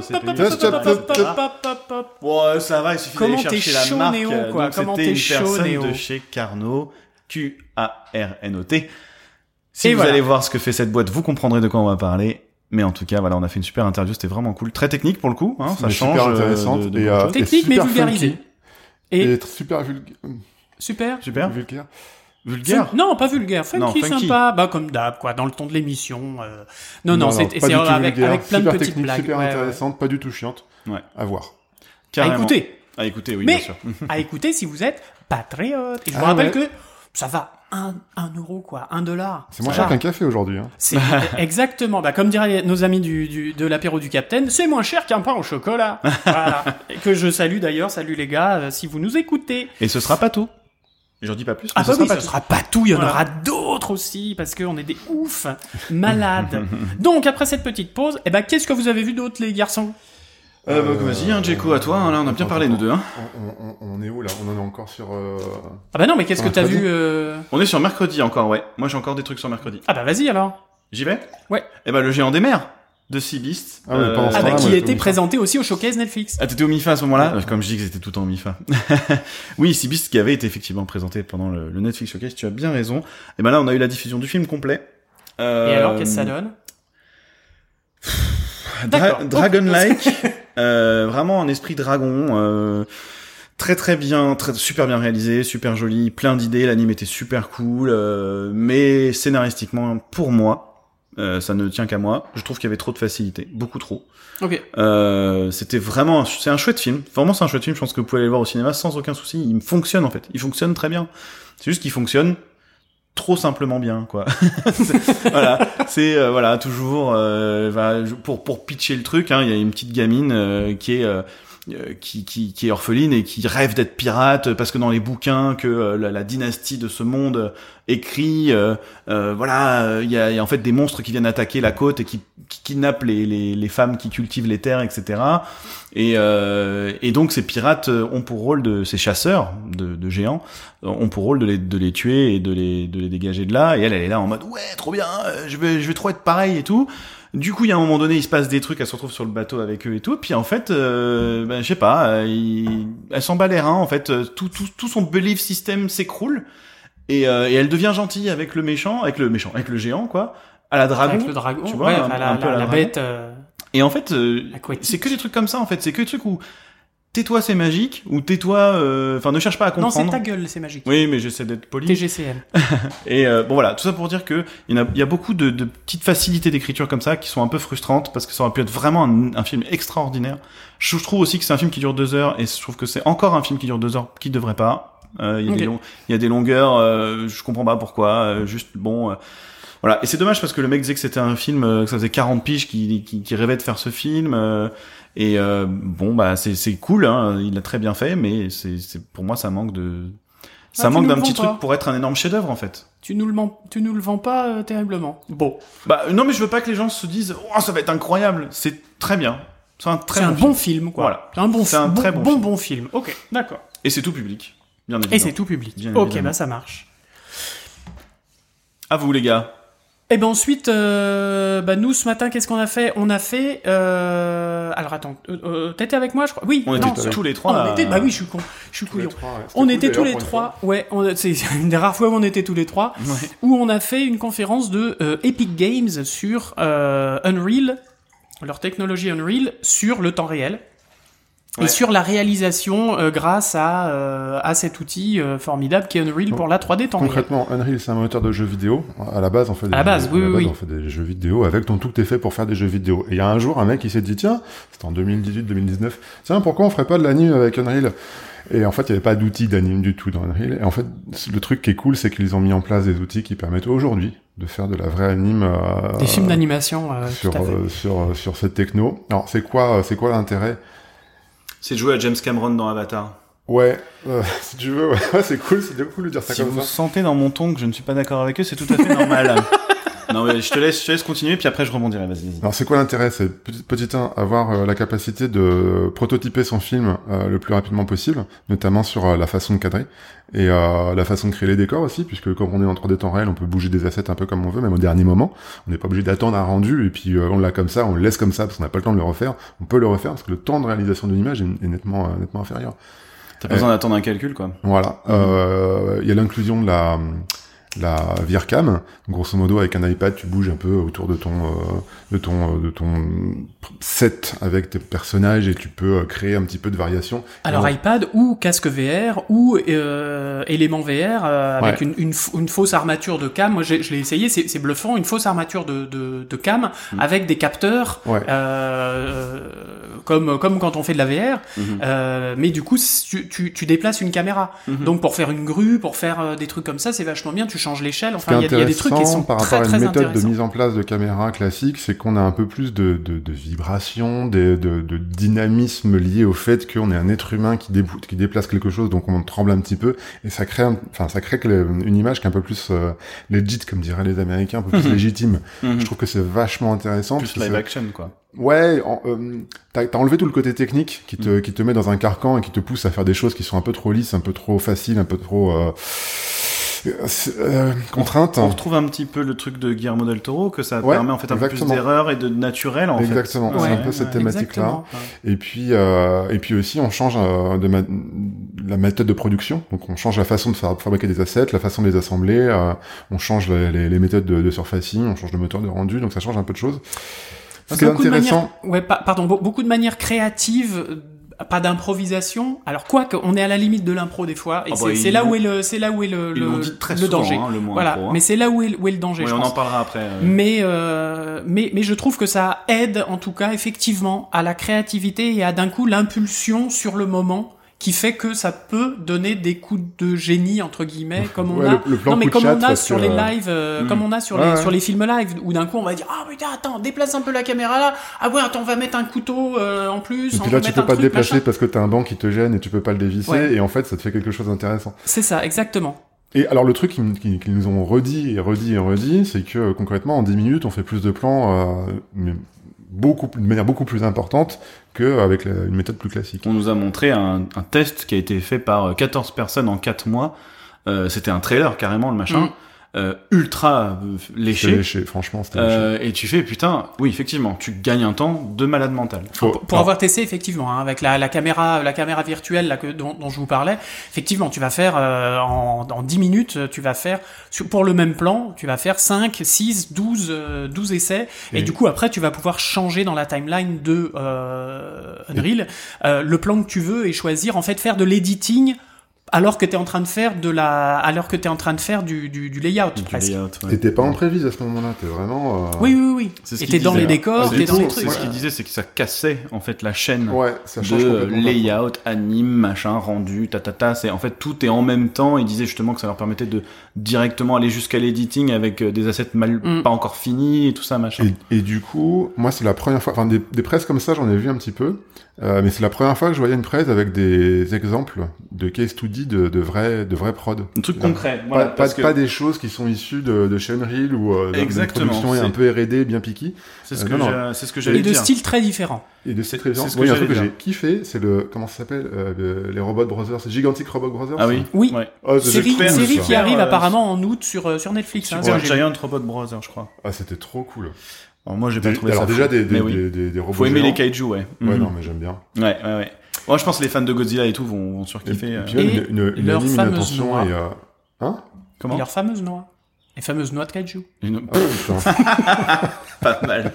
Mais c'est ce que, pour rebondir sur ce que tu disais, c'est qu'effectivement, euh, c'était pas une conf présentée par Epic Games ou par Unreal. Il y avait Mark Andrews, donc directeur chez Real FX, qui a bossé sur Brave, Incredibles, Ratatouille. Il y avait Elisabeth Ito, ouais, juste déjà.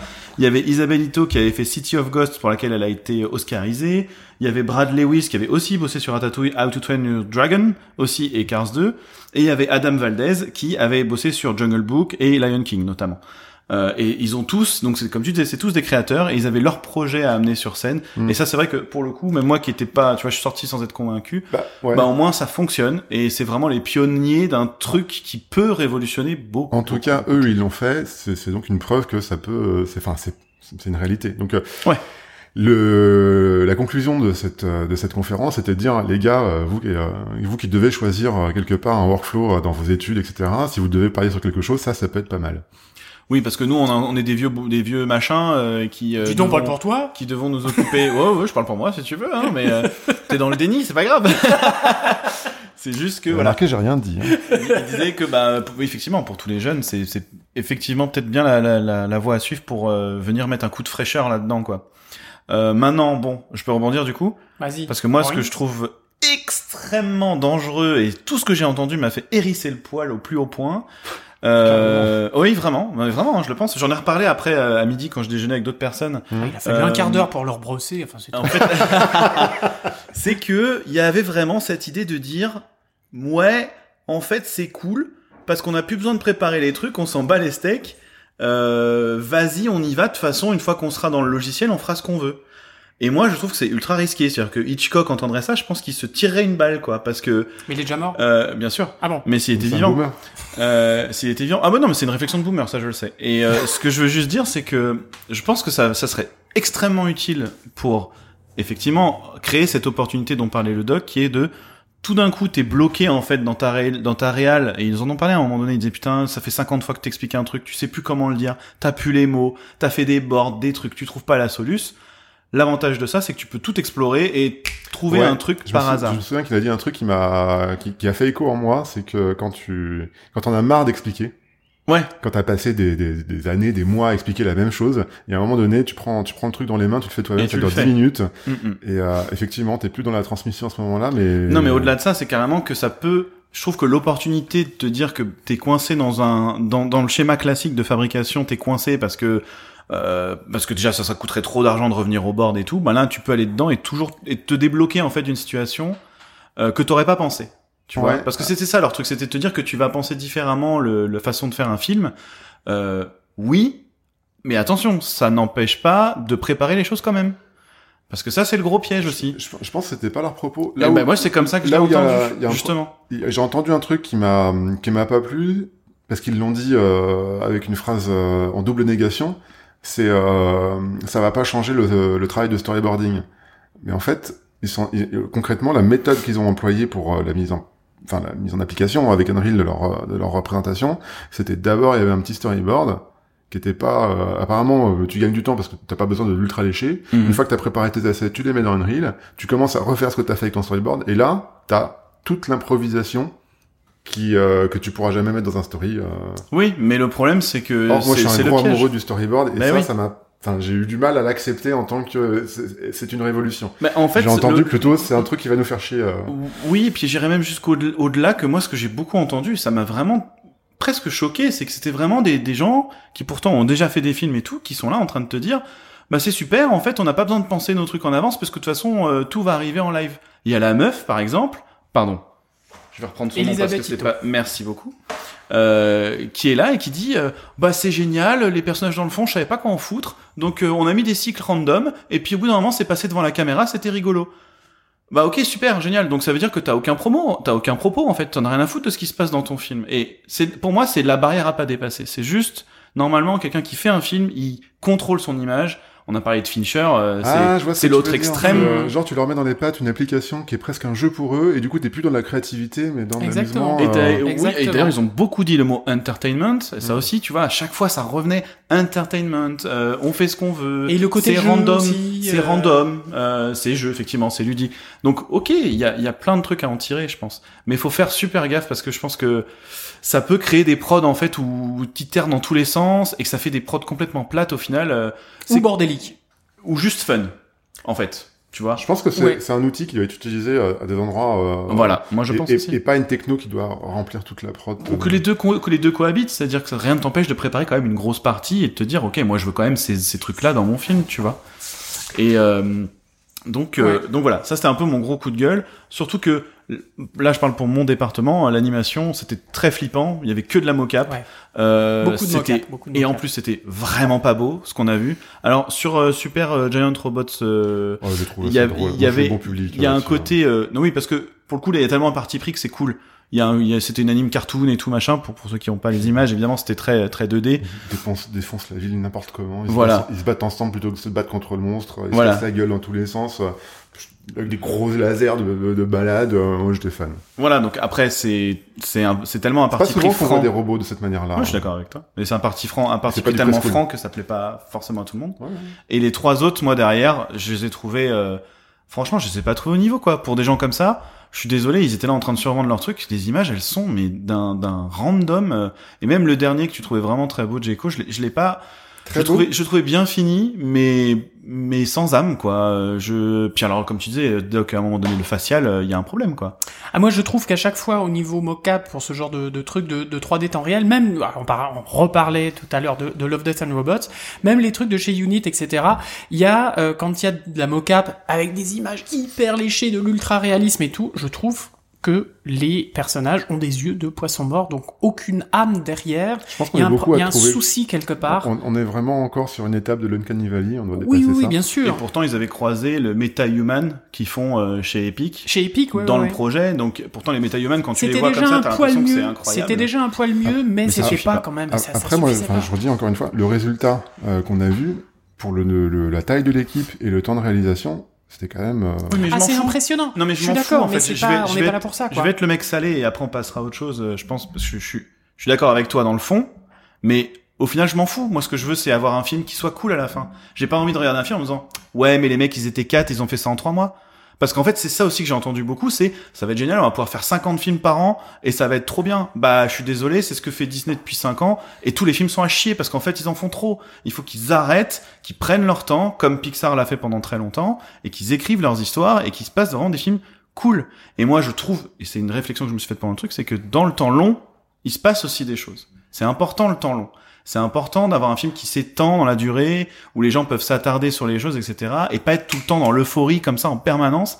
Ou alors tu fais que des trucs fun, ce que fait Disney depuis pas mal d'années, et ce que ce qu'ils nous ont montré là. Voilà, c'est tout. C'était mon. À voir ce que ça va donner, en tout cas avec Unreal et la technologie temps réel. Puis il y a aussi euh, Unity hein, qui fait aussi du, du, du temps réel. Donc, euh, donc voilà, à voir, Mais c'est très ce prometteur. ça va donner. C'est une techno très prometteuse. Ce serait intéressant d'avoir des gens euh, bah, spécialistes de la de la 3D temps réel pour euh, pour en parler un petit peu avec eux euh, en, Pour en, en termes de, voilà d'animation de, de films d'anime. Voilà. Mhm. bah, du coup, pour rebondir sur la 3D temps réel, moi j'ai Rebondis encore, ouais. Pink, Oui, mais il passe à autre chose, là. C'était euh, c'était un- une conférence que j'ai vue euh, dans l'espace XR ouais. de, du MIFA. Donc j'ai- euh, AR, VR, je rappelle. Mixed Reality, ouais, c'est ça, AR, VR et autres. Des trucs un peu chelous, des fois qui traînent dans les parages. Et, euh, et j'ai vu euh, Shape XR exploiter la VR comme un outil de collaboration et de création. Alors, sous, sous ce titre C'est du ronflant... métavers. Hmm c'est du métavers. Ah putain, ils ont parlé de ça aussi. Pardon. non mais c'était là en mode ouais le métavers l'autre elle a montré euh, on a maté mon film dans Fortnite mais super hein, mais c'est pas du tout ce que j'ai envie pour l'avenir je tu fais te j'arrête calmes, Néo. Maintenant, J'arrête tu de vas prendre parler. ton cachet. j'arrête de parler de l'Unreal euh, conférence vas-y euh, Jeko à toi l'honneur Ok. Ouais, on pourrait parler longuement sur le métavers et je pense que ça pourrait faire l'objet d'une émission très intéressante avec des acteurs du domaine. Euh, coucou les gars de Virtuality ou de la Val Virtual. Euh, au niveau de, au niveau de chez Pixar et, euh, et des outils de créativité euh, et surtout collaboratifs, il y a eu euh, une démo d'un, dans un Oculus Quest 2 euh, de la mise en place d'un set pour pour préparer pour préparer bah, un, un environ et, et une action spécifique. Et en fait, le mec a posé des assets, a fait une petite anime en déplaçant des assets euh, avec comme des, des post clés de, base, a vu, enfin, a montré artificiellement, mais c'était quand même bien foutu au niveau de son storytelling que le décor allait pas bien. Du coup, il a viré le décor, il a placé euh, deux trois box euh, pour euh, réimaginer comment le layout pouvait se faire. Et puis, il a remplacé les, les, les box par des assets et effectivement, un travail qui aurait pris un temps plus important avec une méthode conventionnelle a pris vachement moins de temps parce qu'il était à l'intérieur de la scène, il pouvait zoomer, dézoomer, rajouter des trucs, les enlever. Et c'est vrai que c'était assez séduis- séduisant à ce moment-là. Euh, J'ai une petite critique quand même à, à, formuler, c'est que euh, l'aspect visuel, tout ça, l'UI, euh, le, le, le, fait de pouvoir rentrer dans une scène avec des assets très très cheap, moi c'est vraiment rebutant. J'ai beaucoup de mal à alors, je, je, peux avoir une capacité d'attraction puisque je me travaille dans le monde de la 3D. Mais en fait, hmm. euh, si ton si ton asset 3D il est pas ressemblant avec ce que tu es en train de faire, hmm, c'est hmm. gênant. T'es pas t'es pas t'es pas en train de faire. Enfin, j'ai l'impression que c'est pas du vrai travail. J'ai l'impression que c'est juste euh, vite fait un truc que tu bloques euh, très très rapidement en 10 minutes. Et du coup, je me dis la mise en place de cette techno et euh, l'apprentissage euh, pour que pour que ça soit fluide dans ton workflow pour à la fin exporter ça euh, bah, à l'intérieur d'un Unity ou d'un DCC je me, je me, demande à quoi ça sert parce que tu vas aussi vite finalement dans un DCC hein. Bah, placer des boîtes et des bonhommes et puis faire alors ok tu restes à plat et effectivement tu peux pas zoomer dézoomer te placer derrière le personnage changer ta focale pour voir ce que ça donne blabla. Donc je suis assez interrogé. Peut-être que c'est un gain de productivité je suis assez dubitatif pour l'instant, à voir. Mais en tout cas, ce qui m'a intéressé et hypé, c'est que euh, on peut faire ça à plusieurs. C'est un vrai outil collaboratif. Euh, le mec a présenté euh, donc une expérience XR avec un Oculus Quest 2 branché sur son ordinateur qu'il a streamé sur un écran. Et du coup, on pouvait participer en même temps. Hmm. Il y a eu un effet Bonaldi d'ailleurs où le truc a, a, pété deux trois fois, mais ceci dit, je trouve ça vachement intéressant le fait de pouvoir faire participer une audience à ce que tu es en train de créer on peut imaginer dans une séquence où euh, où tu, tu réagis à plusieurs plusieurs créatifs euh, sur la mise en place d'un plan plutôt que de le faire tout seul, d'attendre que ça rentre, de le montrer et ensuite discuter. Là, tu le fais en temps réel. Donc sur ce point-là, je pense qu'il y, a un gain de productivité qui est qui est euh, évident, pas sur le travail classique de placement d'objets. Voilà, ça a duré 30 minutes, c'est assez cool, très très chaud. Du coup, quand on est sorti, j'ai eu l'impression d'être dans un frigo alors que j'étais au MIFA, pour vous dire. Ah oui, il fait très très chaud. Ouais. Et, euh, et puis après, on est, euh, qu'est-ce qu'on a fait après? Après, j'ai été, euh, j'ai été voir un, un showcase euh, de films de télévision au Mikado, mais j'en parlerai peut-être après. Non, vas-y, vas-y, vas-y. Non, non, vas-y, vas-y, continue, continue. continue.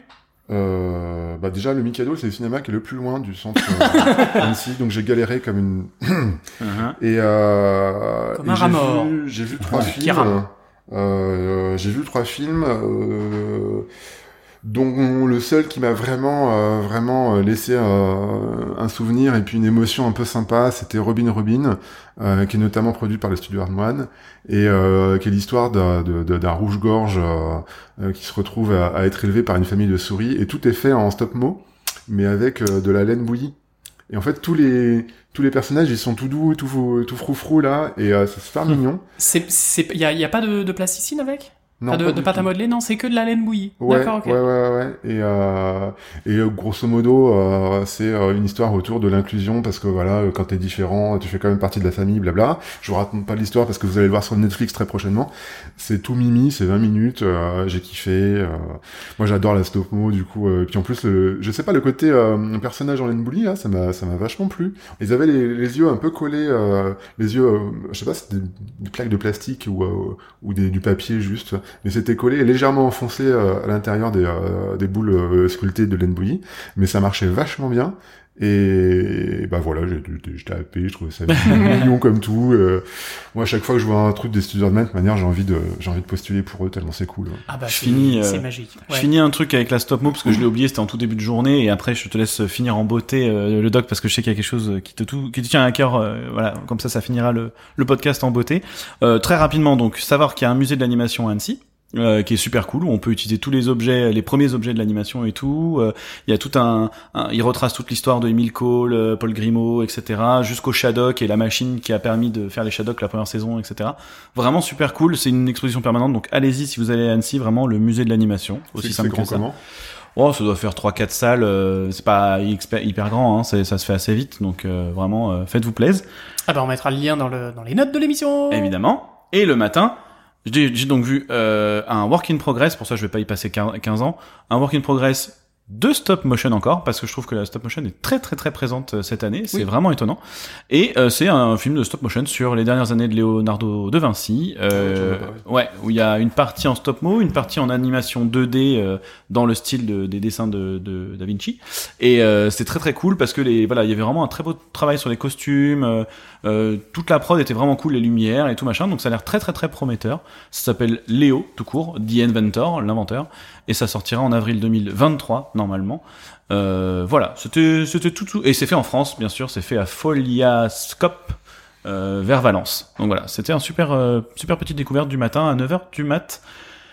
Et d'ailleurs, je vais pas tarder à aller me coucher, mais avant, je vais écouter la belle on va écouter tous ensemble la belle histoire du court métrage de Doc qui l'a euh, bouleversé. Ça m'a effectivement, c'est la dernière chose que j'ai vue aujourd'hui et euh, alors je vous le dis tout de suite, absolument sans honte, j'ai pleuré. Euh, j'ai pleuré parce que c'était ce que j'ai vu était très beau, mais quand je dis très beau, c'est très beau et en plus l'histoire était extrêmement touchante et donc très bien réalisée. Euh, parce que pour me faire pleurer, faut vraiment, faut, faut vraiment y aller, vraiment. Euh, j'ai un cœur de pierre, je, je, je, je- je suis un monstre. Il y avait peut-être les nerfs aussi, la fatigue qui jouait. Non, c'était vraiment. Franchement, Ouais. c'est voilà. euh, c'est donc je suis allé voir PH and Ben's Fantastic Journey. Euh, en fait, c'était un making of euh, d'un court métrage qui s'appelle Canary. Euh, Donc euh, réalisé par Pierre-Hugues Delair et Benoît Thériault, donc deux euh, deux Québécois que je salue. Euh, et donc P- PH pour Pierre Hugues et Ben pour Benoît. Hein, vous avez fait le. Ouais. Au début, la présentation, tous les deux, euh, très drôle, très très cool. euh, entre les deux, ils étaient là à discuter, à déconner, à ils avaient fait leur petite presse avec des petites euh, des petites conneries euh, dans le dans le dans le, le, le- la présentation vidéo et tout ça. Et puis d'un coup, ils ont dit bon allez, euh, euh, allez, on vous montre le, on vous montre le le, le, le court métrage en, en, avant-première. C'est la première fois qu'on le montre, etc. Euh, Vous nous direz ce que vous en pensez. Alors qu'ils nous avaient teasé le truc, ils nous avaient montré un teaser, ils nous avaient montré deux petites images, deux petits machins, puis ils nous disent allez, euh, on vous montre tout le, court- le court métrage. Et le court métrage, c'est, ça se passe dans une mine pas vous raconter toute l'histoire, euh, le- la, la, la genèse et tout ça, mais ça se passe dans une mine avec un petit garçon qui est euh, qui est mineur. Et puis euh, avec toute une équipe de gros gars euh, moustachus euh, et euh, avec une carrure euh, de, de, de déménageurs euh, bretons. Euh, et euh, donc ce petit garçon est en, normalement en charge du canari, parce que vous savez, je sais pas si, enfin, je sais pas si vous savez, dans les exploitations, dans les mines de charbon euh, et dans les mines tout court, eh ben, quand les, les mineurs euh, creusaient, eh ben, il fallait un canari pour détecter les poches de méthane, puisque le méthane Oh. est un gaz euh, inodore, incolore, Mhm. mais euh, qui peut bien évidemment exploser, euh, grisou, comme vous ça le, Euh, exact, c'est- exactement. c'est c'est exactement ça. Mhm. Et en fait, les, et on ils se sont ape- aperçus que les canaris, un canari euh, en cage, bah, s'il y a du méthane, bah, lui, il va le sentir et il va tomber. Euh, alors pas raide mort, il peut, euh, si c'est vraiment une grosse euh, concentration, mais en tout cas, il tombe dans les pommes. Et donc, dès que le canari tombe dans les pommes, bah, ça veut dire qu'il y a du méthane, une poche de méthane, donc tout le monde se barre pour ne pas le respirer déjà, pour ne pas tomber dans, le, dans, dans les pommes, et puis pour ne pas le faire exploser. Puis si explosion il y a, donc coup de grisou, bah du coup euh, ça évite euh, que tout le monde soit euh, soit ratatiné euh, avec la, la poche de. Euh, et donc, bah, donc ce, ce petit garçon a ce, ce canari euh, sous sa responsabilité, et puis alors il fait des blagues. C'est un peu le côté euh, ah, je fais je fais peur, toi le, le petit garçon qui criait au loup.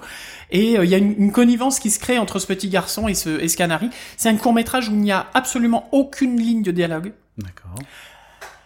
mais c'est alors ça a été fait chez Rodeo FX euh, qui euh, qui font alors je, vous- je vous raconte pas la suite hein, parce que Ah, voilà y nous a spoiler. mais il y a il y a ce ce, ce côté là donc il y a toute une relation etc avec ce ce, ce petit oiseau qui est euh, qui est euh, extrêmement touchante surtout à la fin. J'ai encore des frissons rien que d'en parler. C'est euh, c'est voilà ça m'a ça m'a retourné comme une vieille chaussette. Euh, donc ça a été fait chez euh, chez Rodeo FX euh, qui habituellement font des VFX, c'est-à-dire euh, bah, ils ont fait par exemple euh, ils ont bossé sur une petite série de médiéval fantastique, je sais pas si vous l'avez vu, Non, ça a pas fait beaucoup de bruit, c'était Game of Le Thrones. jeu du trône. Voilà. Euh, donc ça, entre autres, et puis des Marvel, des machins, c'est des énormes acteurs de- des VFX qui font un travail absolument magnifique, je trouve. J'admire vraiment leur travail. Souvent leur démo reel, elle est remarquée, je trouve. hein. Oui, oui, oui, puis même, que- enfin, euh, voilà, c'est c'est c'est vraiment des des d'excellents artistes. Je Mhm. vois pas euh, et d'excellents techniciens. Enfin, il y a, c'est, on est vraiment sur le, le haut du, du haut du panier. Euh, mais ils n'avaient jamais fait de film d'animation. Ah, c'est leur premier. ouais. C'est leur premier. Et les Hmm. deux réals sont des réals qui euh, se sont fait énormément remarquer, notamment sur Vimeo. Leurs courts-métrages sont sur... euh, Enfin, leurs pubs sont sur Vimeo, parce qu'au départ, ils, ils faisaient de la réalisation de pubs. Ils en Mm. ont fait à peu près une cinquantaine. Mhm. Ils ont, euh, je sais pas, 35, 40 ans, les, les, les deux. Euh, et ils ont toujours bossé ensemble. Bonjour le corbeau. et, euh, mais, et, mais avec une qualité, sans mentir, une qualité Pixar. Oh, ta gueule, le corbeau, enfin ça commence Il est à pas suffire. content, on maintenant. parle d'un canari. Et jaloux. Il est jaloux. et donc ils ont fait des, des, des, des pubs et effectivement on a vu quelques extraits de pubs absolument magnifiques dans différents styles euh, graphiques, pas que euh, euh, Pixar joli machin tout ça, mais des trucs qui ressemblent un petit peu à de la pâte à modeler, des trucs qui ressemblent un petit peu même à de la laine bouillie, etc. Enfin voilà des, des choses très très jolies et inventives et vachement vachement bien et avec beaucoup d'humour, avec beaucoup de beaucoup de sensibilité, etc. Et donc ils se sont dit ils ont eu cette histoire, donc comme je vous dis, je vous raconte pas la genèse, mais ils ont voulu raconter cette histoire, euh, et ils ont pris des gens de chez Rodeo, euh, entre autres, euh, pour faire ce, court métrage, et donc ça a été réalisé dans les studios de, de, de, de Rodeo, et c'est vraiment c'est c'est du Pixar sans être du Pixar. Ils avaient une- un lien avec l'histoire pour que ça soit si touchant. Ils ont dit que c'était un truc par rapport à leur enfance ou quelque chose. Non, à Non, non, non, c'est un, un, un- quelqu'un qui leur a raconté une histoire de son grand-père qui était mineur. Euh, euh, voilà, enfin, ils sont tombés sur voilà différentes choses euh, et puis ils ont eu une, une idée de cette histoire, etc. Et puis il y a le euh, le, le directeur graphique euh, euh, qui est, enfin le, le, le, le art designer qui s'appelle Gabriel Gomez, qui est qui est français. Cocorico, euh, qui s'il nous écoute, ben je le salue et je le salue bien bas parce que son travail est absolument magnifique, mais magnifique et toute sa recherche graphique et son, c'est lui qui a fait les color scripts, qui a fait euh, et quand on a vu l'étalage des color scripts, c'est ça passe par toutes les gammes de couleurs, euh, c'est vraiment, enfin c'est un, travail au niveau design, au niveau artistique absolument magnifique, au niveau animation, etc. Enfin tout est tout est vraiment parfait dans ce court métrage euh, et en plus extrêmement touchant. Et je vous dis moi j'en ai j'en ai vraiment pleuré. Et les réalisateurs quand on a euh, quand le, le court métrage s'est terminé, il y a eu bien évidemment une explosion de euh, de, de pas de coups de grisou, mais d'applaudissements. Euh, et les deux qui étaient au début très fun, machin, qui faisaient euh, les rigolos euh, à dire hey, PH and Benz, euh, vous allez voir, c'est comme on est des crèmes glacées pour faire écho à Ben Jerry's par exemple. Ah, Euh, voilà, à faire des, des blagues et tout ça, machin. Ils étaient émus aux larmes aussi de voir l'accueil du public et c'était la première fois qu'ils le montraient et ils étaient, c'était aussi touchant de les voir touchés et on était tous touchés et on C'est était tous à essuyer nos petites larmes euh, sur le coin de C'est l'œil. passé quelque chose dans la salle. Il Ouais, s'est ouais, ouais. passé un putain de truc. on a raté un truc, Jacob. Ah, je vous avais, non, honnêtement, les gars, vous avez vraiment raté un truc. C'est con parce qu'il restait des places, donc j'ai pensé très fort à vous. Euh, voilà. Et alors, petite, alors là, c'est pour la, c'était pour la note, euh, la petite note sensible et la petite corde sensible que ça, que la grosse corde sensible que ça, que ça a touché en moi. Euh, mais en plus, ce court métrage a été réalisé euh, en à 90% sous Houdini. D'accord, ouais, ouais. Euh, donc au niveau pipeline, au niveau tout ça, ils ont fait des, des choses au niveau, euh, ils ont bossé à la séquence euh, pour le euh, pour le le, le, le, le- cours. Euh, ils ont fait alors, bien évidemment les FX machin tout ça a commencé sous Houdini, mais ils ont animé sous Houdini. Ils ont créé tout un tout un vraiment plein de choses euh, grâce à Houdini. Donc euh, voilà, c'est possible de faire un 80. court métrage sous Houdini. Bah oui parce qu'ils ont 90% c'est énorme. alors ouais. 90% parce qu'ils ont utilisé euh, Redshift pour le pour le pour le rendu. Euh, qui n'est pas euh, qui n'est pas euh, voilà. Mais via Solaris donc qui est le moteur de rendu de euh, enfin en tout cas l'environnement de rendu de euh, Houdini. Mais euh, mais ils ont utilisé Redshift pour vraiment sortir les les les, les images. Euh, mais voilà. Mais en tout cas du layout jusque euh, donc jusqu'à quasiment le rendu Ouais. euh, ils ont ils ont Ça, utilisé Houdini et c'est c'est c'est c'est une petite merveille. Pour le R et le fur aussi euh, un grand chapeau à euh, Martine Chartrand qui a fait un travail absolument dingue au niveau des cheveux et des poils de l'oiseau etc nous a il y avait un petit reportage qui a expliqué tout ça punaise mais bravo et puis Vincent Fortin qui a fait euh, bien évidemment qui a un pape de Houdini euh, qui était là pour les FX, etc. Et puis ça a toute sa toute sa maîtrise technique de Houdini. Donc donc voilà, vraiment bravo, bravo, bravo. Moi c'est c'est pour l'instant moi c'est ce qui tient la palme en tout cas. Euh, Ah, euh, le cristal d'Annecy ouais, de euh, Doc, c'est ça. Ouais, moi mon, mon cristal d'Annecy pour moi c'est celui-là. Oui, parce qu'il est pas en compétition. Hein, ce que tu Alors il disais. est pas en compétition exactement, Ouais. mais euh, je sais pas quand est-ce qu'il va être dispo. Oh, ouais, bah alors là, le temps qu'il fasse le tour des festoches et tout, à mon avis, on c'est pas demain la veille. hein. Voilà, à voir. Peut-être guettez-le sur Vimeo parce qu'apparemment ils sont très très très en lien avec avec Vimeo. Mhm. Et peut-être que nous les aurons. Alors ça, ça serait. Dans l'émission, bah, j'aurais vraiment envie de discuter avec eux parce qu'ils sont ils sont en plus ils sont adorables donc En tout euh, cas, ça voilà. t'a shooté, ça, ça t'a touché, pardon. Ça, Ah ben ça m'a shooté, ça m'a touché, ça m'a ça m'a ça m'a ça m'a tout fait. Mais non vraiment vraiment c'est euh, c'est c'est un, un peu un gros bijou. Voilà. Eh ben une bien belle. Je m'arrête là parce que euh, sinon je pour parler terminer. pendant Ouais, deux ouais. heures. Et puis ça. Et puis je vais me remettre un- à pleurer putain. On a fait un bon gros podcast en plus, donc on Ouais. finit sur une très belle. Bah on est désolé si c'est trop long, si c'est machin, mais en tout cas voilà, non. on avait beaucoup de choses à dire. Mais non, c'était une énorme, un énorme double jour encore, je crois, hein, vraiment. euh, Ouais. Enfin, En tout, tout ce qu'on vient de dire là. euh, pff, En tout cas, on est bien défoncé, on est bien fatigué. C'est euh, Ouais. super dense en fait, un festival comme celui-là. Si on veut voir euh, un tout petit peu de finalement, choses, le ouais. maximum de choses, Enfin, même, on peut pas tout voir, c'est impossible. Bien sûr que non. Mais euh, c'est quand même, c'est quand même une mission quoi. Et notre Gecko a la chance de partir demain, mais nous on est encore là pour deux jours avec le doc. Il y en a encore plein de choses à falloir qu'on faire. tienne jusque là. Je vais pas y arriver. Si, on va y arriver. non, on va y arriver parce que surtout, voilà, on voit des choses absolument Ouais. incroyables euh, dans tous les sens du terme, au niveau technique, au niveau artistique, au niveau, euh, au niveau hardware, au niveau plein de trucs. C'est, euh, c'est venez au festival d'Annecy euh, si vous n'y êtes jamais allé et puis si vous y êtes déjà allé, bah retournez-y parce qu'il y a toujours des choses totalement incroyables à voir et à faire. Et, euh, et voilà. bah oui, très bien. Et on continuera et euh, voilà. Puis c'est pour les auditeurs parce que qui n'ont pas la chance d'y aller ou qui ont la chance d'y aller mais qui n'ont pas vu les mêmes choses que nous. Euh, voilà, c'est vraiment euh, voilà, ça nous fait plaisir et on est euh, on est content les gars, non ou pas? Ouais, ouais, On est fatigués mais contents. content, hein, Vraiment, euh, je trouve que c'est une super, une super année, vraiment une super année d'Annecy là, c'est cool. Pour euh, après être revenu après deux ans de Covid et tout ça là, putain, c'est une- ça fait plaisir. C'est vraiment une putain Mhm, d'année, mhm. euh, une, un putain de festival, voilà. Pardon pour le putain, trois fois. mais euh, voilà, je suis Guillermo del Toro, je m'en fous, je m'en bats les couilles. Bon, en tout cas, merci les gars, euh, merci pour votre courage et merci de de, de bah, tout, tout ce que vous faites Bah, pour le podcast. vous. Merci Voilà. pour ta confiance, le doc. Pas Et fini. puis euh, et puis bah gros bisous les bipèdes. Gros bisous les bipèdes. Salut les bipèdes. Et puis à bientôt pour d'autres émissions. Bisous bisous. Ciao.